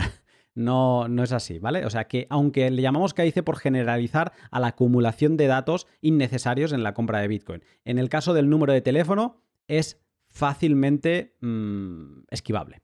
A ver, particularmente KIC es, digamos que un protocolo para compartir información, pero para mí, para mí KIC lo, para mí es cualquier cesión de información que puede, digamos, ligar eh, eso Bitcoin con mi identidad. Mm. Es como yo lo considero. Aunque legalmente no es eso, sino que es compartir pues, unos datos específicos que piden. Solo decir que también, por ejemplo, en El Salvador ahora tenemos los cajeros de Chivo donde se puede comprar también Bitcoin con límite, eh, creo, em, sin KIC. Y así puede pasar en muchos países. Si te parece interesante esta forma de conseguir eh, Bitcoin, igual que el anterior de los tickets, pues está bien que revises eh, cuáles están disponibles en tu país. Por ejemplo, Fast Bitcoins, no lo hemos mencionado, que son unos tickets que están disponibles en Estonia, eh, Reino Unido y Canadá. Entonces, pues, y solo puedes comprar sin KIC hasta 150 dólares, más limitado que aquí todavía. Pero eh, hay otros sistemas, otros productos que seguramente, pues no sé, a lo mejor en, Australia tienen otros y que puede servir para que cada uno vaya haciendo su propia investigación. Espero que estés ya preparando qué servicios vas a ofrecer a cambio de Bitcoin o localizando cajeros en coinatmradar.com. Sea como sea, una de las ventajas de acumular Bitcoin sin KIC es que te olvidas de pagar comisiones de retiro. Los sats van directamente a tu wallet, elevándote a nivel 1 de Bitcoiner soberano. Y aunque las wallets de software están bien para guardar lo que puedas necesitar en el día a día, es muy importante que aumentes tu seguridad con una cartera física, y la Bitbox 2 de Shift Crypto es la que recomiendo a amigos y familiares. El dispositivo está genial y se puede utilizar desde nivel muy principiante hasta nivel OPSEC en Tails. Pero también me encantan los productos laterales que tienen como su Steel Wallet para guardar tu semilla en metal o sus Backup Cards, donde guardar eh, de forma sencilla y rápida una semilla plastificada protegida de mirones. Si no conoces el resto de sus productos, échale un vistazo siguiendo el link de la descripción y recuerda que puedes disfrutar de un 5% de descuento en la compra de tu Bitbox 2. Y VPN es eh, mi proveedor de VPN desde hace ya algunos meses. Si no tienes un VPN, es uno de esos servicios que te animo a que te regales. Ganarás en seguridad, protegerás tu IP de webs y servicios como los comentados hoy aquí, y también ganarás eh, algo de privacidad frente a actores diversos como tu proveedor de Internet. Y es mi elección por varios motivos. Los eh, creadores son, por ejemplo, activistas pro privacidad desde 2009 y por ello puedes pagar de forma seudónima con Cash o Bitcoin. No almacenan registros de tu navegación y han sido auditados por empresas terceras. La próxima semana te contaré sobre algunas de sus funcionalidades, eh, como el Kill Switch, que yo utilizo siempre, y si te apetece probar mm, su VPN, nunca ha sido más fácil. Les sigues por Twitter, les escribes un mensaje directo y les dices que vas de mi parte y que quieres un cupón de 14 días.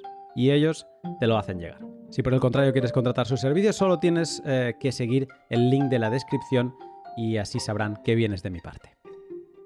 Y Len, qué bueno que tenemos Len. Porque no solo hay que pensar en cómo entrar y salir de Bitcoin sin KIC, también necesitamos herramientas que podamos utilizar mientras holdeamos SAT seudónimos. Y Lend es una de esas que son muy necesarias.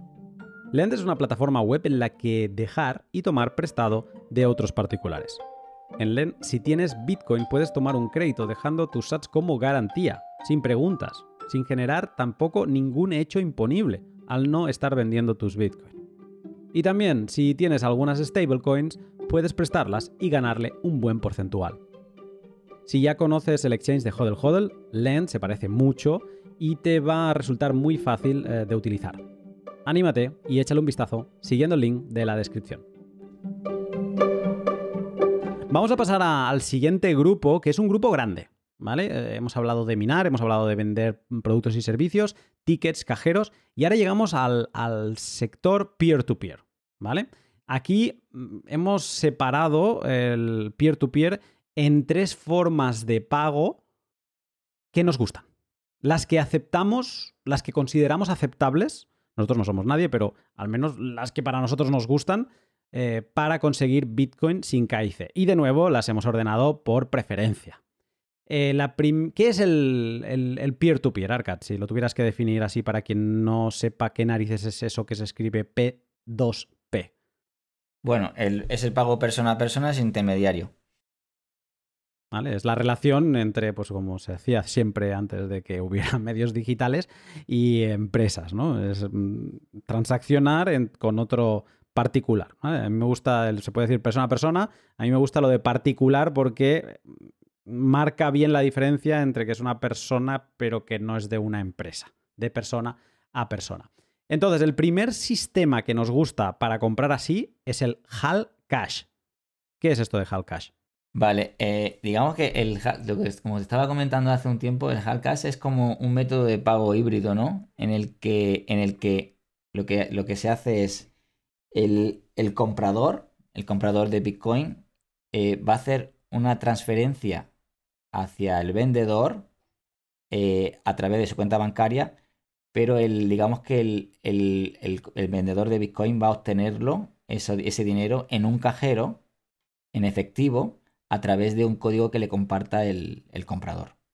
No sé si se, entiende lo que, lo que estoy diciendo. O sea, básicamente eh, está mandando dinero a un cajero con un código y el, vendedor, pues con ese código, eh, marca, lo marca en un cajero y obtiene dinero en efectivo.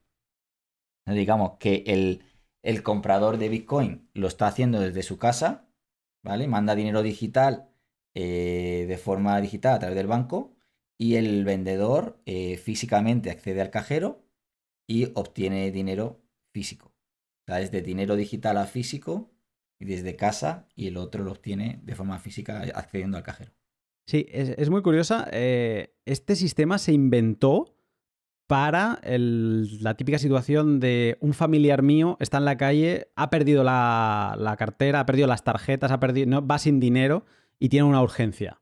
Y me llama por teléfono. Oye, tal, necesito mm, algo para volver a casa, para pagarme un taxi, para pagarme la entrada del cine que al final no me he llevado dinero. Y mm, tú, digamos que envías, de hecho, le envías el dinero a su número de teléfono. Porque lo tienes como que vincular al número de teléfono de este familiar. Y entonces eh, a ese número de teléfono envían un código y es posible también que tú, como el iniciador de la transacción, tengas otro código que le podamos llamar contraseña.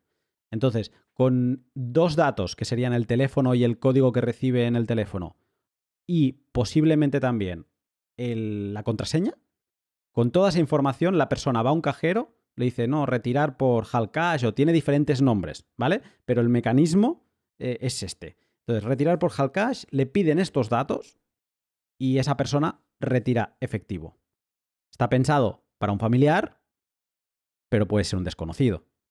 Y eso es en lo que se apoya eh, para el, el, sistema de peer-to-peer -peer por Halcash para acumular Bitcoin sin KIC. La cantidades que se pueden manejar a la hora de comprar son entre 300 y 600, porque Halcash lo tiene limitado en función del banco entre 300 y 600. Eso es lo que podrías, eh, digamos, eh, en cada oferta eh, obtener. Si podrías tomar varias ofertas en el día, ¿vale? Y mm. hacer diferentes pagos. filtras tu número de teléfono, a no ser que uses, como hemos dicho antes, un, número, de teléfono, un recibidor que, te permita, que te permita, pues, digamos, recibir ese, ese mensaje y, compartirlo con la otra persona, sin tener que ser el tuyo propio. Y luego también filtras el banco, el banco que usas. Pero bueno, no, no, no, la sucursal donde tienes la cuenta, ni la tu entidad. ni nada de eso. La entidad solamente. Eh, ¿qué, servicios, dónde se puede encontrar este tipo de, ofertas? Pues mira, en, en, BISC, en Lightning, eh, en Lightning Network Peer-to-Peer Bot de Negrunch. Y donde más he visto este tipo de ofertas es en Hodel Hodel. Ahí donde se, donde se suele ver más este tipo de ofertas. Suele haber oferta bastante estable. Siempre hay algún vendedor y comprador en Hodel Hodel. Mm, a veces con mucho premium, a veces del 10%, pero hay oferta. Y si no, siempre podéis, en cualquiera de estos eh, tres sitios, podéis establecer vuestra propia mm, oferta de compra. Poner un premium que sea superior al 5%, porque si no, no, os lo van a aceptar. Y bueno, podéis encontrar a alguien que mm, os acepte vender satoshis así. Sí, eh, además para, para el vendedor es una de las mejores opciones, porque incluso eh, pueden poner algún tipo de premium y obtienen el dinero en efectivo. O sea que para un vendedor funciona muy bien también. Luego tenemos, eh, bueno, decir también que hay otros eh, sistemas, hay otras mm, plataformas donde poder poner ofertas eh, mm, entre particulares, como sería Local Cryptos, Local Coin Swap y, mm, y, alguna más que seguro que me estoy dejando. Hemos mencionado las, que, las principales, BISC, Hodel Hodel y Lightning Peer-to-Peer Bot, que es un bot de Telegram el de Negrunch que comentaba antes Arcad, pero hay otras. Ir con cuidado, no utilicéis algo que no hayáis escuchado en vuestra vida sin antes preguntar si alguien lo conoce, pero mm, digamos que también hay esas que la comunidad nos ha hecho llegar como que son sitios que utilizan. Vamos con el siguiente con la siguiente forma de pago peer-to-peer, que sería el face-to-face. Eh, ¿Qué es el face-to-face? Vale, es el cara a cara, es reunirte con otra persona y hacer el intercambio in situ de forma física. En esta forma de pago hemos incluido, hemos hecho como una excepción porque asumimos que en un face-to-face solo vamos a pagar en efectivo y hemos aceptado relacionarnos con empresas, ¿no? Porque entendemos que la única interacción que va a ser va a ser el momento eh, en que hagas el intercambio y que incluso pues ahora mismo te lo están poniendo todo muy fácil con mascarilla y puedes incluso con gafas, o sea que te puedes medio disfrazar, hacer de inspector gadget y entrar al establecimiento eh, para intercambiar, para conseguir Bitcoin sin KIC, que es de lo que va el, podcast de hoy. Eh, ¿Qué más me puedes contar de este sistema? Bueno, como hemos dicho, te requiere de que haya un meeting previo, entonces te reúnes físicamente con esa persona, y intercambiáis pues efectivo por Bitcoin, básicamente. Es, digamos que es, este método es sencillo, es directo, pero tiene una serie de inconvenientes, ¿no? Es importante que de alguna manera te lo hayan recomendado, haya cierta confianza con el y reputación con el vendedor. ¿Vale? Ya hemos visto que, que ha habido varios ataques físicos, creo que eh, en Argentina o en Perú, que luego si quieres comentas con el tema de cero que estuvo comentando. Tendría que tomar una serie de, precauciones. Si lo vas a hacer, una serie de precauciones. Por ejemplo, eh, queda eh, ir con otra persona o con un amigo y quedar en un sitio neutral que donde estés rodeado de gente. ¿Vale? Y sobre todo alejado pues, de donde vives o algo así, ¿no? Eh, que no revele ningún tipo de información personal con el, con el vendedor. Y bueno, va a requerir un desplazamiento y que esa persona esté disponible en ese momento. Eh, pero sobre todo el problema, el inconveniente, aunque es, digamos que es una forma sencilla y directa, el inconveniente es que, que es por seguridad, que podría ser, podría ser una trampa, ¿no? Entonces, para mí esta forma de pago, yo lo haría con alguien con el que tengo confianza y sé que tiene reputación o, viene recomendado. Luego, una, una cosa que se me ocurre ahora es eh, tener en cuenta que cuando te hacen, cuando te hacen un pago, o sea, si, el, si tú le das efectivo y él te da el pago, que no te vayas de esa reunión hasta que tengas una confirmación en la transacción. Porque si te hace un replace by fee y tú te vas con cero confirmaciones, luego podría hacer eh, otra transacción y, mandárselo sobre la cartera y tú quedarte sin, sin Bitcoin. Entonces, siempre que hagas esa transacción, que tengas al menos una confirmación de esa transacción y, luego ya te puedes ir. Hay gente que se toma un café mientras está confirmando, o sea, con la persona. Em, en plan, no, no, tomamos un café y hasta que confirme. Y ya está, toma confirmado, pues cada uno por su lado. Claro, además si, si pues como si conoces cómo funciona el tema de la mempool, pues podéis ver antes cómo está, cómo está el tema de las fees y, acordarlo para que no tarde tanto. Para que si, por ejemplo, está la mempool arriba y, lo manda un satosis por byte a lo mínimo fee, al mínimo fee, pues a lo mejor tiene que esperar dos o tres horas. Así que tener en cuenta eso a la hora de, hacer la transacción. Eh, luego aquí, no sé si, creo que sí lo ha dicho de incluirlo, pero es el peer-to-peer digital con otra persona eh, en el caso de que, de que la conozcan, ¿no? De que sea amigo, que sea conocido, en el que, en el que tú, por ejemplo, que no, que no viváis en el mismo lugar, que viváis en una ciudad diferente y en el que tú, pues, bueno, acuerdas, en, te pago tanto por banco y luego cuando te llegue, pues tú me la mandas en, Bitcoin, ¿no? Eso también se puede hacer, pero claro, tiene que ser un amigo, tiene que ser alguien con confianza y no está abierto a mucha, a mucha, digamos, no hay una gran oferta de eso. Es algo que te, que te puedes encontrar por el camino en tu, en, en digamos, estando en este mundo, ¿no? Como ya decíamos, cuanto más tiempo estás en este mundo, las opciones de comprar sin KIC se van ampliando poco a poco.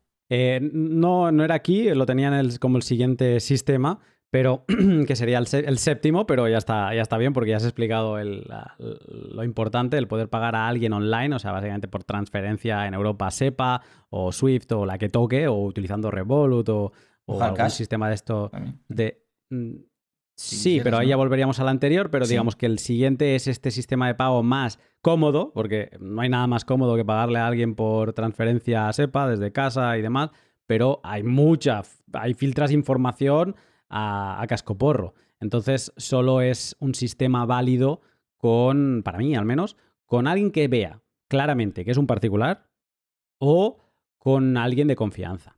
Y también diré, volviendo a este punto que hablábamos ahora del face to face, de intercambios en persona, que mucho cuidado, yo no me reuniría con nadie si no lo conozco antes.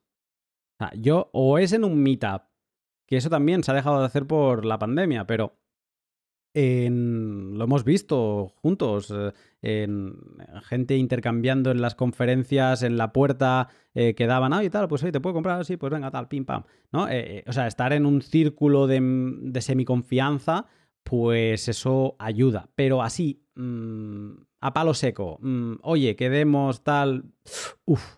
Y sé que mucha gente lo ha hecho, ¿eh? Y depende del país en el que estés, pues te puede dar más confianza o menos. En España yo creo que me podría arriesgar. Pero hablando con Cero, el otro día mm, nos dijo, nunca en la vida lo haría en Perú, nunca. Porque incluso él había presenciado una venta de un objeto de nuevo, en una de estas aplicaciones, una televisión o algo por el estilo, y había visto cómo la gente estaba esperando para venderla y luego había visto cómo esa gente estaba con la policía. O sea, que ahí había pasado algo. Y que él nunca en la vida eh, vendería mm, o intercambiaría Bitcoin en persona con un desconocido.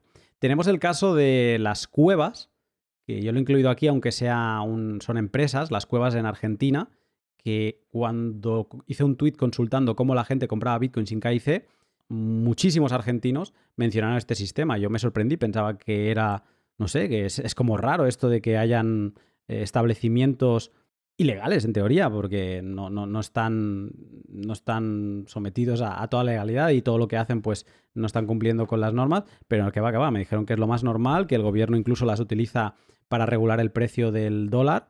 Y bueno, me, me sorprendió, es algo que quiero visitar algún día en persona, pero las cuevas serían un sistema para comprar Bitcoin sin KIC. Sí que me han dicho que muchas de ellas tienen muchísimas cámaras, así que bueno, quizá la, el ir bien protegido en estos sitios sea importante. Eh, también Bitcoin Café en Colombia sería una opción, ah, tiene unos horarios, está solo en un sitio, se tiene que quedar, pero se podría comprar ahí. Y en España sé del caso de dos tiendas físicas en Madrid y Oviedo. Eh, la de Oviedo es la única que hay, así, que además se llama Bitcoin. Y en Madrid también. El, nombre no, no tiene ningún nombre especial más que Bitcoin. Y la de Madrid está en calle Pelayo 17, en Chueca. Así que bueno, eh, diferentes opciones para mm, eh, comprar face to face. Y los sitios para coordinar, pues ya lo sabemos, los mismos que antes, BISC, Hodel Hodel, Lightning Peer-to-Peer Bot, eh, Local Crypto, Local Swap, por ahí se puede coordinar, pero sobre todo mucho cuidado en esto, que también LOB en su lista de ataques físicos que ha recibido la gente por estar relacionados con Bitcoin, muchos de ellos son por eh, este tipo de interacciones comprador-vendedor. Tenemos suficientes opciones para conseguir Bitcoin sin KIC como para enfrentarse a esta opción de primeras. Face to face, con conocidos, con gente que vayamos creando una relación en el ecosistema y que nos sintamos cómodos, tanto para comprar como para invitarles casi a nuestra casa, por decirlo así, ¿no? Entonces, em, si no tienes este grado de confianza, ya sea en España o ya sea en Perú, quizá evítalo, evítalo.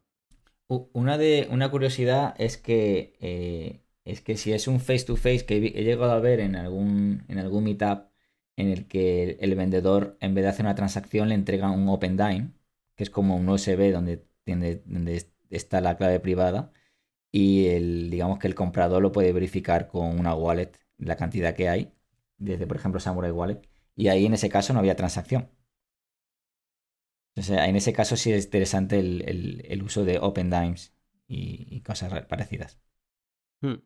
No tienes que esperar ninguna transacción. Es un coin swap por fiat. Interesante. Vamos con esta última que ya la hemos adelantado, que sería pues peer-to-peer, pero por medios digitales de transferencia. ¿eh? Revoluts, Cele, eh, Bizum, transferencias SEPA, Swift, precauciones en este tipo de sistemas, Arcad? Bueno, las precauciones es, tienes que saber que estás filtrando tu nombre y tu cuenta bancaria con el vendedor, el vendedor contigo, o sea, ambos estáis compartiendo los datos, no, estás sabiendo, no sabes quién es la otra persona, entonces siempre si puede ser un peer conocido, estaría mucho mejor. Eh, el banco va a saber que has hecho una transacción, entonces en algún momento se puede quejar, se hace varias compras y mandas una transacción de un dinero a, porque en BIS, por ejemplo, es diferentes países, Lituania, otro país a Inglaterra, otro país a, Holanda, pues quizás podría quejarse o podría decir qué está pasando aquí, ¿no? Y esos datos se quedan ahí, se quedan ya ahí. Entonces, aunque el banco no sabe que está comprando Bitcoin, pero sí te puede venir a preguntar qué está pasando, se puede quejar o incluso algunos te pueden, te pueden bloquear. Por ejemplo, en el caso de, de Revolut, hemos visto muchos casos en que hay personas que por haber comprado en BISC u otros servicios, eh, eh, su cuenta se ha visto bloqueada. Personalmente me pasó a mí. Yo hice una compra o dos a través de BISC en su momento eh, por, un valor de menos de, de, 300 euros y me bloquearon la cuenta durante 4 o 5 meses sin darme ninguna explicación, sin pedirme ningún dato sin contestarme prácticamente claramente lo que, lo que pasaba. Entonces, claro, te puedes exponer a ello. Eh, básicamente esas son las cosas que tienes que tener en cuenta a la hora de hacer esto. Eh, no es de las formas favoritas para mí, porque ya está dejando algún tipo de, dato, pero bueno, al menos lo estás compartiendo, esos datos específicos estás compartiendo con, la, con, el, con el vendedor. Y el banco no sabe que estás realmente comprando. Si estás pagando por un servicio o algo que debes o, lo que fuera. Si que se hacen muchos pagos, bueno, podría dar pie a que el banco pregunte, ¿no? De alguna manera. Y aquí es cuando es muy importante que sea con particulares, porque si utilizas algún servicio eh, de compras recurrentes, mm, por ejemplo, por poner nombres sobre la mesa, porque mucha gente nos pregunta, Relay, ¿no? Que además es un muy buen servicio, pero con lo que nosotros llamamos KIC, no tienen KIC oficial, pero para nosotros tiene KIC porque acumulan nuestros datos bancarios. Y con nuestros datos bancarios lo tienen todo. Y sabemos que lo acumulan 10 años, por si algún día les piden información. Ellos no la comparten, pero legalmente la han de guardar. Vale. ¿Cuál es el problema? Ya no solo este de que tengan nuestros datos acumulados, sino cuál es el problema para nosotros utilizar cuentas bancarias conocidas de servicios centralizados. Pues que nuestro banco lo tiene muy fácil para saber que estamos comprando Bitcoin. O para, sabemos que, para saber que estamos comprando algo relacionado con Bitcoin. Porque sin. Imagínate que eso, que ya saben cuál es la cuenta de Relay. Pues nada, ellos dicen, vale, pues mm, suponemos, ya crean heurísticas, suponemos que Luna está comprando cada semana 100 euros de Bitcoin eh, y, con este valor, porque Bitcoin tiene estos precios eh, cada semana, ¿no? Así que, aunque tú te pienses que estás acumulando Bitcoin sin KIC porque confías en que Relay no ha pasado los datos, incluso Relay podría cerrar y decir, mira, cerramos y en toda la eh, época que hemos estado existiendo no hemos transmitido ningún dato. Y dices, ah, qué bien, pues son exchange, son Bitcoin sin KIC. Cuidado, porque tu banco ya podría saber que tú has estado acumulando Bitcoin mm, y, esos datos pueden acabar en, otra, en otros estamentos como podría ser el Estado. Y con cálculos de saber más o menos el Bitcoin que tienes, cantidad que compraste en ese servicio. Asociando los días con los días que compraste con, el dinero que, que usaste. Así que por eso el, ponernos pesados con lo de que sean particulares. ¿vale? Porque al final, mm, eh, ostras, ahora este chico ha hecho un pago a Lituania. ¿Y qué narices está pagando en Lituania? Pues a lo mejor he comprado algo por eBay. O a lo mm. mejor he comprado un, no sé, un cromo de coleccionista en, en Holanda. Ya está. Claro. Pero si hace 10 en un mes. Te pueden preguntar. Y ahí es cuando tú empiezas a preguntarte, ¿qué narices le importa a mi banco lo que hago con mi dinero? Y ahí es cuando alguien como nosotros te decimos que no es realmente tu dinero. Es cuando empiezas a darte cuenta que tu dinero no es tuyo, es un dinero con permiso. Y hay alguien que te está dando permiso para utilizarlo. El día que ya no te den ese permiso, pues no puedes utilizarlo. Te bloquean la cuenta, te sale el cartelito en tu banca online de mm, tu cuenta ha quedado bloqueada, pase por la oficina y hable con, con el responsable. Ah, muy bien, pues qué cómodo esto de de la banca digital cuando de golpe decides que no puedo operar. Eh, Bitcoin, como dicen los ingleses, es fuck you money y más allá que la mempool esté saturada o no, o si no puedes utilizar Lightning, nadie te va a estar frenando un pago. Decir, bueno, decir que un banco, un banco tiene las llaves de tus euros o tus dólares y un exchange, si lo dejas ahí el Bitcoin, tiene las llaves de tu Bitcoin. Así que ellos en algún momento pueden hacer lo que quieran. Eh, una cosa a decir que estas ofertas se suelen encontrar en, en BISC, en Hodel Hodel y en Lightning Network eh, P2Peer Bot. Hay muchas en BISC, sobre todo en Europa. Hay muchos de, SEPA y de Revolut. Y creo que, no sé los demás países de Sudamérica, creo que no hay muchos. Creo que en, Brasil sí hay. Pero en Argentina y otros países, eh, BISC no hay muchas ofertas. Así que bueno, que animo que al que quiera mover un poco el tema de BIS que, ponga sus ofertas de compra y venta y, que, a ver si poco a poco pues va aumentando ahí, ¿no? Pero esos, esos son los tres principales servicios que se pueden utilizar para encontrar ese tipo de pago. Mm. Vamos con el último sistema que va a sonar curioso, pero es algo que nos ha llegado de hacer estas preguntas por Twitter como un sistema para conseguir Bitcoin sin KIC y son las criptomonedas, ¿vale? Y aquí, mm, bueno, shitcoin. Pero, mm, ¿qué pasa? Que en España quizá esto no encaja tanto. O quizá encaja por el lado que comentábamos al principio de que si a alguien no le encaja el tema de la minería con ASIC y no tiene otra manera porque vive perdido en el monte y no puede acercarse a un cajero, yo qué sé, y al final dice, bueno, pues mm, me pongo a minar con GPU. Pues aparte de esa casuística, nos han explicado que hay sitios en el mundo, por ejemplo en Hong Kong, donde hay establecimientos que puedes comprar eh, dólar sintético, eh, USDT, por ejemplo, Tether, puedes comprarlo con dólares eh, cash. Entonces, mm, es una manera de conseguir Bitcoin con un paso intermedio. Y tú deberías pues conseguir mm, cualquier tipo de shitcoin y luego Claro, que sea un poco aceptable, porque si no lo aceptan en ningún swap, que ahora llegaremos, pues no te sirve para mucho. Pero, yo qué sé, imagínate que en el kiosco de al lado de tu casa, en tu país, mm, no puedes comprar Bitcoin sin KIC, pero te están vendiendo eh, Litecoin, pues bueno, pues a lo mejor mm, te compensa eh, darle el cambio y comprarte con eso eh, Litecoin y luego vas con Litecoin y utilizas un swap que son como unos tipos de casas de cambio, exchanges. Son exchanges centralizados, en verdad, pero que te permiten, eh, pues, que tú pones una cosa por un lado y te sale Bitcoin por otra. Entonces, es una opción más, la hemos puesto la última, porque digamos, no es muy común, no es deseable, pero si lo tienes a mano, puede ser tu manera en la que conseguir acumular Bitcoin sin KIC.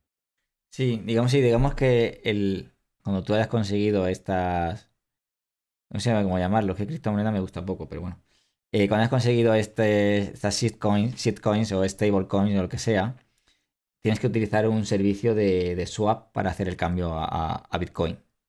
Estos swap realmente hacen como de enlace entre un exchange centralizado y la persona que está intercambiando, pero no tiene que dejar ningún tipo de datos. Es importante tener en cuenta, eh, hay que proteger el IP, ¿vale? Para evitar que puedan asociar eh, con tu geolocalización.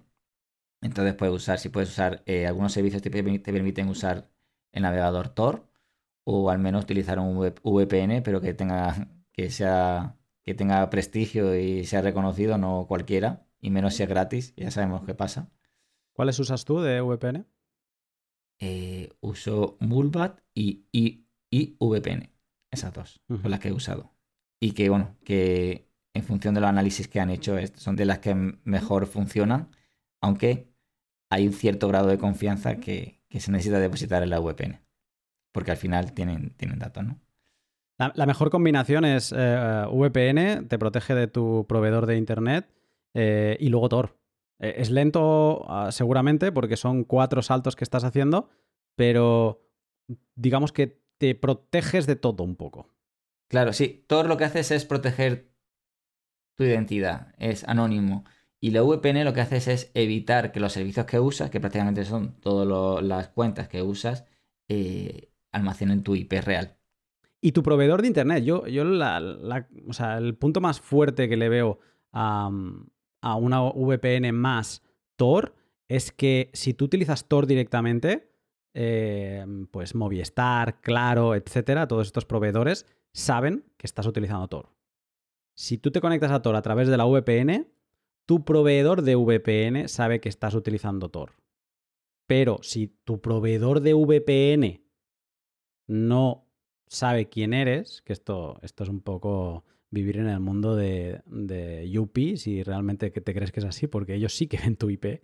Entonces, eh, mm. ellos pueden, si tienen datos del gobierno, pues sí que podrían saber mm, quién eres, pero digamos que estás poniendo palos a las ruedas, estás eh, haciendo difícil y al menos no se lo estás entregando en bandeja. Es que si tú te conectas eh, sin nada de todo esto, le estás diciendo a proveedor de Internet eh, y cualquier observador, señores, miren, miren todo lo que hago. Y ahora sí, con HTTPS, pues, la información, por ejemplo, yo me conecto al New York Times, pues no saben qué estoy haciendo ahí dentro, no pueden ver mi usuario de registro del The New York Times, pero sí que saben que me he conectado The New York Times. Y si The New York Times es un medio de prensa eh, contra el régimen, pues eh, estoy jodido, ¿no? O ya se me asocia con ese tipo de persona, ¿no? Con VPN nos protegemos, por un lado, del proveedor de Internet, pero estamos expuestos al proveedor de VPN, pero si sumamos Tor, digamos que es la forma más ya de protección que tenemos a nuestro alcance. y bueno, otra cosa importante es que cuando adquieres una VPN, el pago el pago tiene que ser de alguna manera anónimo para no, no se pueda, en el caso de que fuese malicioso, no se pueda asociar a tu identidad. Por eso muchos eh, eh, aceptan eh, Bitcoin, incluso también pagos con efectivo. Bueno, otra cosa importante sobre cómo comprar Bitcoin con otras criptomonedas es saber que ese Bitcoin que has recibido esa dirección, esa transacción eh, está, digamos, registrada en ese servicio. Entonces, potencialmente te puede, digamos, eh, puedes seguir el rastro, ¿no? Entonces, bueno, pero luego eso puedes romper tu trazabilidad usando una serie de herramientas, que no es el pod, pero sí se podría romper esa trazabilidad, pero hay que saberlo. Luego también puedes tener un, un secuestro KIC, ¿no? En el que hagas el intercambio y de alguna manera cambien los términos del, swap y, te, y, en el momento del intercambio te lo pidan, ¿no? En alguna, alguna vez ha pasado, de los servicios que vamos a hablar, no sé si ha pasado alguna vez, si sospecho de alguna es de Chainly, si ha podido pasar, pero como otro servicio está eh, FixFloat, Fixed Float, que eh, creo que comisiones no tienen comisiones. Solamente la, digamos. No, sí, tiene 0,5 y 1, o 1%, sí. Ah, perfecto. Tú ah, decides qué quieres pagar. 0,5 y el precio fluctúa o 1% y te fijan eh, el precio y obviamente se llegan ellos pues ese, ese 0,5 más de, de, margen. Vale, vale. Bueno, es que es, un, es muy bajo, es una comisión muy baja. Luego también tenemos Bolt, en el que te permite pues, cambiar de, otras monedas a Bitcoin y también te permite hacer el cambio si quieres en, Bitcoin on-chain, Lightning o viceversa. Luego tienes Zigzag, eh, Coinos, que es, digamos, es una, host, una hosted wallet eh, en, una web en el que puedes, puedes hacer una cuenta y ahí te permite intercambiar entre, entre Bitcoin on-chain, Lightning y Bitcoin Liquid. Chainly eh, Creo que esa, esa no, la, no la he usado mucho, pero a mi parecer parece muy, muy centralizada. Está quedando atrás. Sí, y además los fees sí, está quedando atrás. Son fees altos y yo en su día me leí las, um, los términos y condiciones y es, eh, te explican claramente que si tus fondos son de origen sospechoso, o sea, imagínate que tú vas súper feliz con el, pues, eh, Litecoin, ¿no? Y esos Litecoin, vete a saber de dónde son, ¿vale? De algo que están marcados eh, su origen, porque participaron en no sé qué operación en la dark web. Y puede Changely decir que no te hace el intercambio. Y se queda con los Litecoin. O sea, te hace un KIC kidnap. Te, te solicita en medio del proceso que indiques quién eres. O sea, que pases un proceso de KIC. Y aquí sí que es un proceso de KIC completo, ¿eh? O sea, te pueden pedir DNI, te pueden pedir de todo. Y eso es, o sea, también por esto está abajo del todo esta opción de comprar Bitcoin sin KIC, porque cada vez tenemos más riesgo de que no sea sin KIC o que nos pase una cosa de estas. Uno de los consejos que yo daría em, en este tipo de exchanges es que no vayáis con todo. O sea, si habéis levantado una piedra y os habéis encontrado 10 Litecoins, pues quizá probad con uno, probáis con dos y vais haciendo, porque nunca sabéis qué os puede pasar entre medio. Claro, estás expuesto.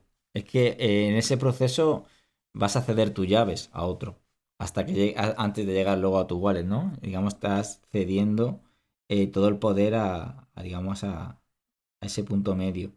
Luego también el, exchange como tales, que es en lo que se puede hacer, es KuCoin, que no te pide KIC hasta una cantidad. Era prácticamente como era Binance antes. Y bueno, se puede hacer perfectamente, pero ya sabes, estás, funcionando con un exchange y, te pueden bloquear cualquier momento si hubiesen algo malicioso, según su criterio. Y luego Bitfinex también que te permite hacer esos intercambios sin KIC, que creo que Bitfinex te permite utilizar el exchange eh, y hacer esos intercambios sin, sin KIC, a no ser que, tú lo que hagas es eh, meter dinero desde tu cuenta bancaria. Y no te deja extraer stablecoins. Bitfinex. También te pide KIC. Em, creo que era así. Hay más exchanges. Y hay de peor calidad, de mejor, o sea, de similar, etc. Mm, aquí hay dos ejemplos. No somos nada partidarios. Eh, yo creo que hay más riesgos que beneficios, pero es una opción y sabemos que hay gente que lo utiliza para conseguir Bitcoin sin KIC. Así que por eso la exponemos. Yo añadiría una pega bastante grande de este sistema y es que aquí sí que estamos em, incurriendo en, una carga fiscal que en las anteriores no. Porque el hecho de que tú hagas un intercambio entre criptomonedas, eh, ya tienes una obligación de, declarar, impuestos y de pagar, aunque el importe, aunque el valor no haya cambiado. Pero mm, sí que tú estás vendiendo una shitcoin para conseguir Bitcoin. Y por lo tanto, mm, tienes un valor de compra, el que has comprado ese Litecoin en la mañana en el kiosco, un valor de venta, eh, al que lo vendes por la noche cuando llegas a casa para conseguir tus Bitcoin. Esa diferencia mm, tiene carga impositiva y luego has de obviamente acumular, o sea, saber por qué importe has comprado ese Bitcoin. La contabilidad es importante en cualquier mundo, en el con KIC, en el sin KIC, porque tú puedes ser que algún día quieras vender todo lo acumulado sin KIC. Ah, no lo hemos ido diciendo, lo podemos repasar ahora, pero hay sistemas que es más fácil de demostrar que, que lo compraste em, sin KIC, porque lo que va a suponer las haciendas públicas de cada país es que eh, estás intentando eh, lavar dinero, que son de fondos ilícitos y demás. Eh, por ejemplo, yo creo que el sistema más sencillo para demostrarlo son los cajeros, que siempre te entregan un ticket de compra entonces, si tú vas acumulando todos tus tickets, y como hablé un día con, con Jesús en, el podcast, el 104 creo, eh, tú podrías incluso retirar efectivo de tu banco ese mismo día, vamos a poner 500 euros, y en ese mismo momento comprar 500 euros en un cajero o en un ticket. Y tienes ese comprobante de pago. Entonces, eh, eso puede servir para demostrar los momentos en que fuiste adquiriendo y el valor de compra de todos tus Bitcoin. De la misma forma que podrías hacer haciendo pantallazos en Hodel Hodel, pero ahí ya entramos en la comprensión del inspector de turno en aceptar eso como prueba, ¿no? Pero mm, bueno, hay formas más sencillas de demostrar, igual que tú por la venta de productos y servicios eh, has de seguir haciendo tus facturas en el país en el que estés, pues tendrán la denominación eh, en la divisa correspondiente. En el caso de España, pues será en euros y tú puedes mm, pues, eh, cobrarlo en especies. Pero mm, digamos que la factura tiene que existir. O sea que cada, cada manera de conseguir Bitcoin sin KIC tiene sus obligaciones fiscales. Yo creo que la que peor posicionada está es ahora mismo la de comprar Bitcoin con criptomonedas, porque te pegas un tiro al pie a nivel fiscal. Luego hay otra cosa, otra cosa a tener en cuenta, es que si usas exchange como casa de cambio, como Bitfinex y KuCoin, y tú cambias, por ejemplo, como tú decías, de, de Litecoin a, a Bitcoin, cuando tú luego vas a sacar esos Bitcoin a tu wallet, te vas a dar cuenta de que te van a pedir comisiones bastante altas. Estamos hablando entre 15 y 20 dólares. Estamos hablando entre 40.000 y 50.000 satoshis de pago. Entonces, eso tienes que tenerlo en cuenta. Porque si lo haces en un exchange convencional, a la hora de sacar Bitcoin, te van a cobrar bastante. Hmm. A no ser que, por ejemplo, Kraken cobra menos de, de un euro ahora mismo, pero claro, esto no se puede hacer ahí. Sí que hay, como tú decías, hay otro tipo de exchange que son más. que son menos, menos bonitos que Bitfinex y KuCoin eh, en el que cobran menos, menos fees, pero claro, ahí te estás exponiendo a, estás poniendo parte, eh, digamos, a que, a que ese chain no funcione del todo bien y, te quede y, te, te, te, quedes con lo opuesto. Y lo hemos visto con exchange con reputación, como en su día era, bueno, reputación de dudosa reputación también, pero eh, exchange grandes como podía ser Cryptopia, pues que les pegaron un hack y cerraron al día siguiente. Así eh, que cuidado, cuidado allí fuera, que si a alguna gente le da miedo o le, le, entra cosa cuando piensa en cómo conseguir Bitcoin sin KIC, bueno, hay exchanges centralizados que dan mucho más miedo que, todo lo que hemos hablado hoy aquí. Bueno, a modo, a modo de truco, así lo digo, si alguien quiere sacar Bitcoin de un exchange, eh, lo puede combinar con el servicio que hemos dicho antes de, de Fixed Float, y mandar, eh, mandar a, a FixFloat una, una otra moneda y recibir en Bitcoin en tu wallet sin pagar tantos fees. Puedes retirar, eh, repito, puedes retirar Litecoin que no cobran tantas fees y te lo retiras a, a Fixed Float que te haga el cambio y el... No sé cuál sería la casuística de llegar a tener Litecoin en un exchange centralizado para enviarlo en un swap. O sea, ahí ya... Pero bueno, si se da la casuística de... Por ejemplo, hay, hay gente muchas veces que, sobre todo veo mucho que tiene gente cuentas en Binance y quiere hacer un pago en Bitcoin desde ahí y a lo mejor quiere pagar 50 o 100 dólares y se da cuenta de eso, ¿no?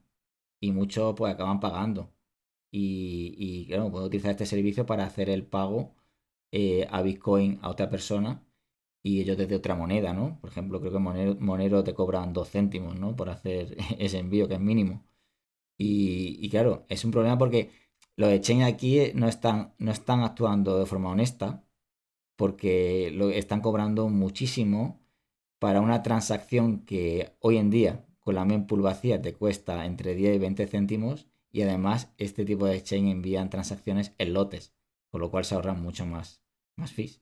Entonces, por, mi parte creo que es muy deshonesto eh, que los exchanges estén haciendo eso, cobrando tantas fees. Para ir cerrando, eh, hemos comentado que los sistemas en los que podemos conseguir Bitcoin sin KIC es la minería, la venta de productos y servicios eh, con seudónimo, tickets, cajeros.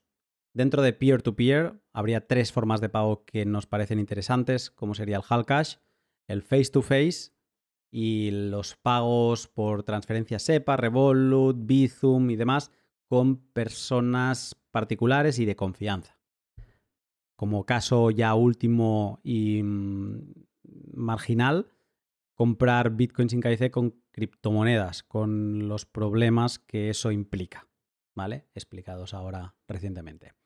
Eh, Argat, los hemos ordenado de más a menos.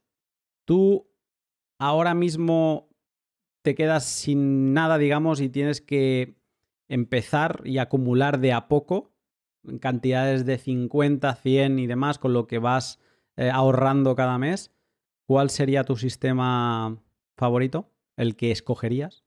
Empezando. Sí. Pues sería, si tuviese tickets, tickets, eh, Cash y cajeros. Sí.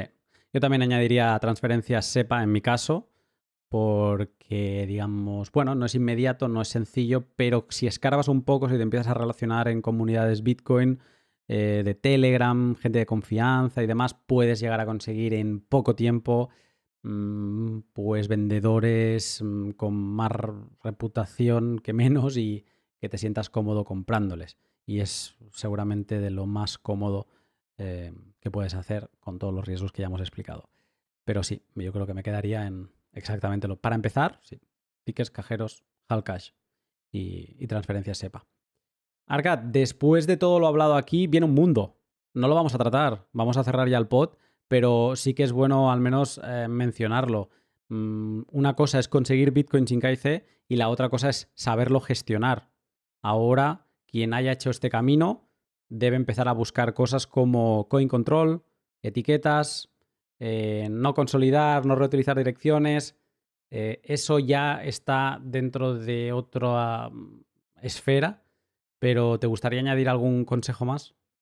A ver, básicamente si lo que. si la mayoría de los que empiezan lo que quieren es eh, eh hodl durante un tiempo largo, pues lo primero que tienen que hacer es, como tú dices, no reusar direcciones.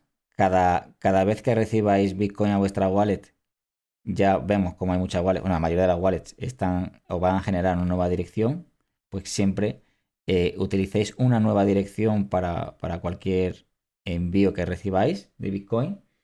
Eh, y luego, bueno, el tema de utilizar carteras en el que puedas etiquetar, eh, digamos, cada dirección que tenga fondos, ¿no? Que son la llamada, llamados uchos o llamadas salidas no gastadas, en la que tú ahí en, esa etiqueta puedes poner eh, a, qué precio compraste, a quién se lo compraste eh, y poner los posibles observadores, ¿no? ¿Qué, quiénes son los que pueden observar esta dirección? Pues, por ejemplo, el que te vendió Bitcoin, pues como hizo la transacción, pues digamos que te puede, te puede eh, luego observar a futuro. Entonces, saber qué es el observador y, bueno, y poner, pues, por ejemplo, el por fue un pago, qué pago fue, si fue por si fue por eh, eh, un trabajo que hiciste, si fue por un pago en efectivo que hiciste, y dónde lo hiciste, toda esa información, pues ponerla en la etiqueta de esa salida no gastada, de, de esa dirección con fondo, para luego en un futuro saber de dónde venía. Entonces es muy importante eso porque si tú tienes diferentes, digamos, como monedas dentro de tu wallet de Bitcoin, siempre está bien saber de dónde venía cada una, porque luego a la hora de hacer gasto te va a interesar cuál gastar, ¿no?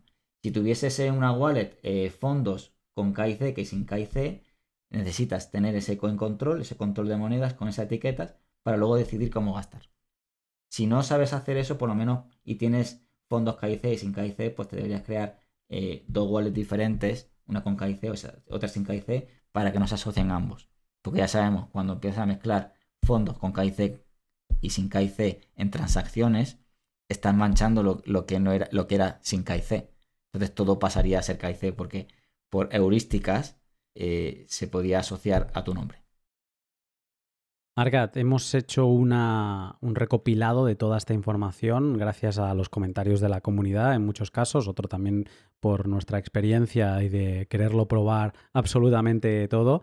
Eh, ha acabado saliendo una tabla, yo creo bastante interesante. Vamos a ver de qué manera podemos pasarlo esto a no solo a un artículo de estudio Bitcoin, que también, pero a un formato modificable por todos en cuanto a que puedan aportar nuevas opciones, nuevos sitios donde comprar y mm, seguramente en algún tipo de GitHub y que sirva para que la gente pueda tener un sitio donde encontrar en qué lugar comprar en su país.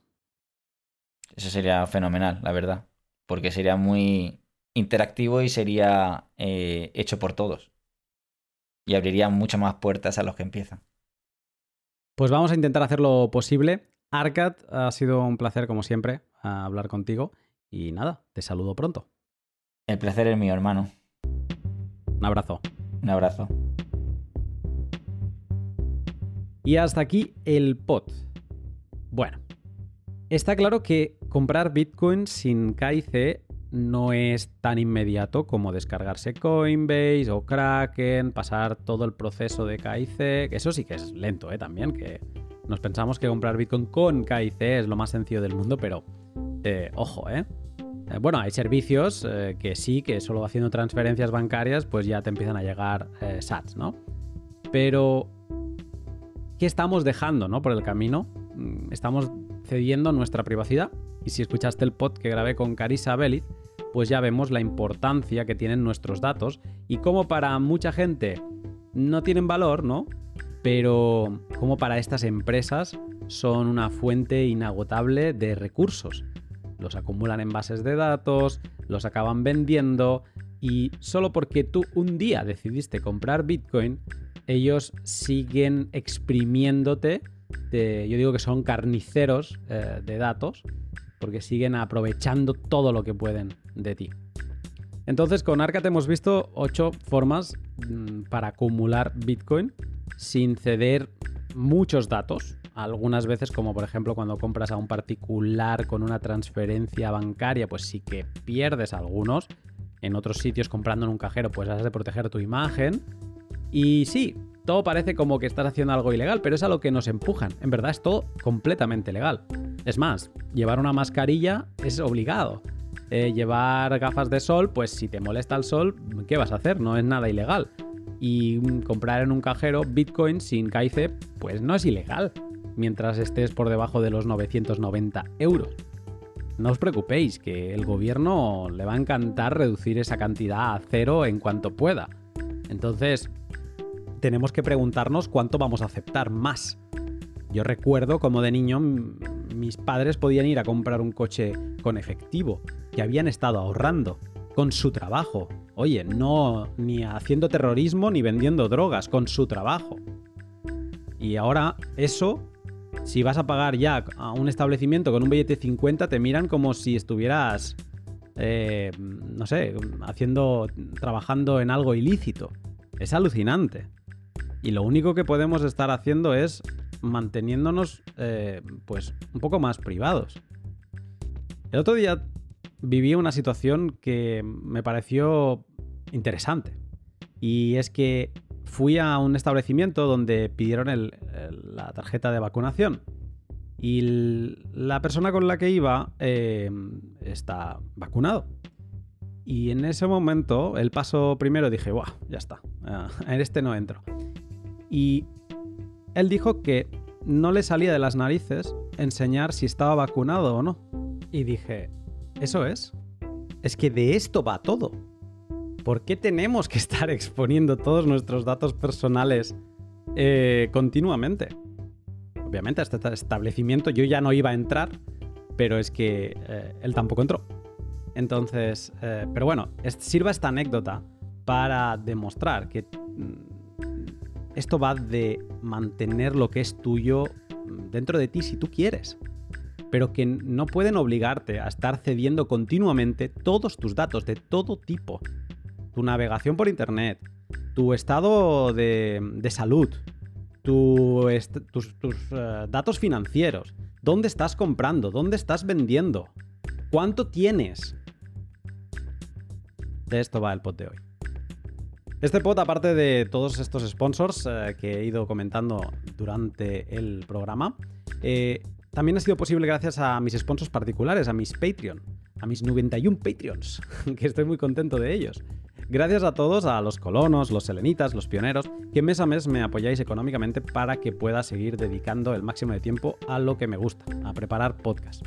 Dentro de esta semana va a ser intensa con todo lo del OP, así que estate atento que voy a ir publicando diferentes materiales antes de, que, sean públicos para todos, ¿no? Si te gusta el trabajo que realizo, te animo a que eches un vistazo a mi Patreon. Lo llevo manteniendo desde inicios de 2020 y en él encontrarás artículos de criptografía, extractos exclusivos con invitados al pod. Ahora últimamente estoy estudiando bastante todo el tema de Taproot y, los uh, scriptless scripts eh, pues bueno, todo eso lo encontrarás allí, así como otros materiales como Mempool, que por cierto ya me tocaría grabar alguno, que hace tiempo que no actualizo en qué estoy metido, que es un micropod que grabo eh, exclusivamente en Patreon para explicar en qué estoy trabajando. Puedes apoyarme también practicando el valor por valor, escuchando mis podcasts en Breeze o Fountain, mientras me retransmites por cada minuto que escuches unos ads. Y por último, puedes apoyarme, y ojo porque esta forma de apoyarme también es muy buena y la agradezco muchísimo, dándole like, retweet y en definitiva compartiendo los pods que más te gusten y que creas que puedan ser interesantes para el resto de personas. Ahora sí, hasta aquí el pod, que pases una gran semana y yo te saludo pronto.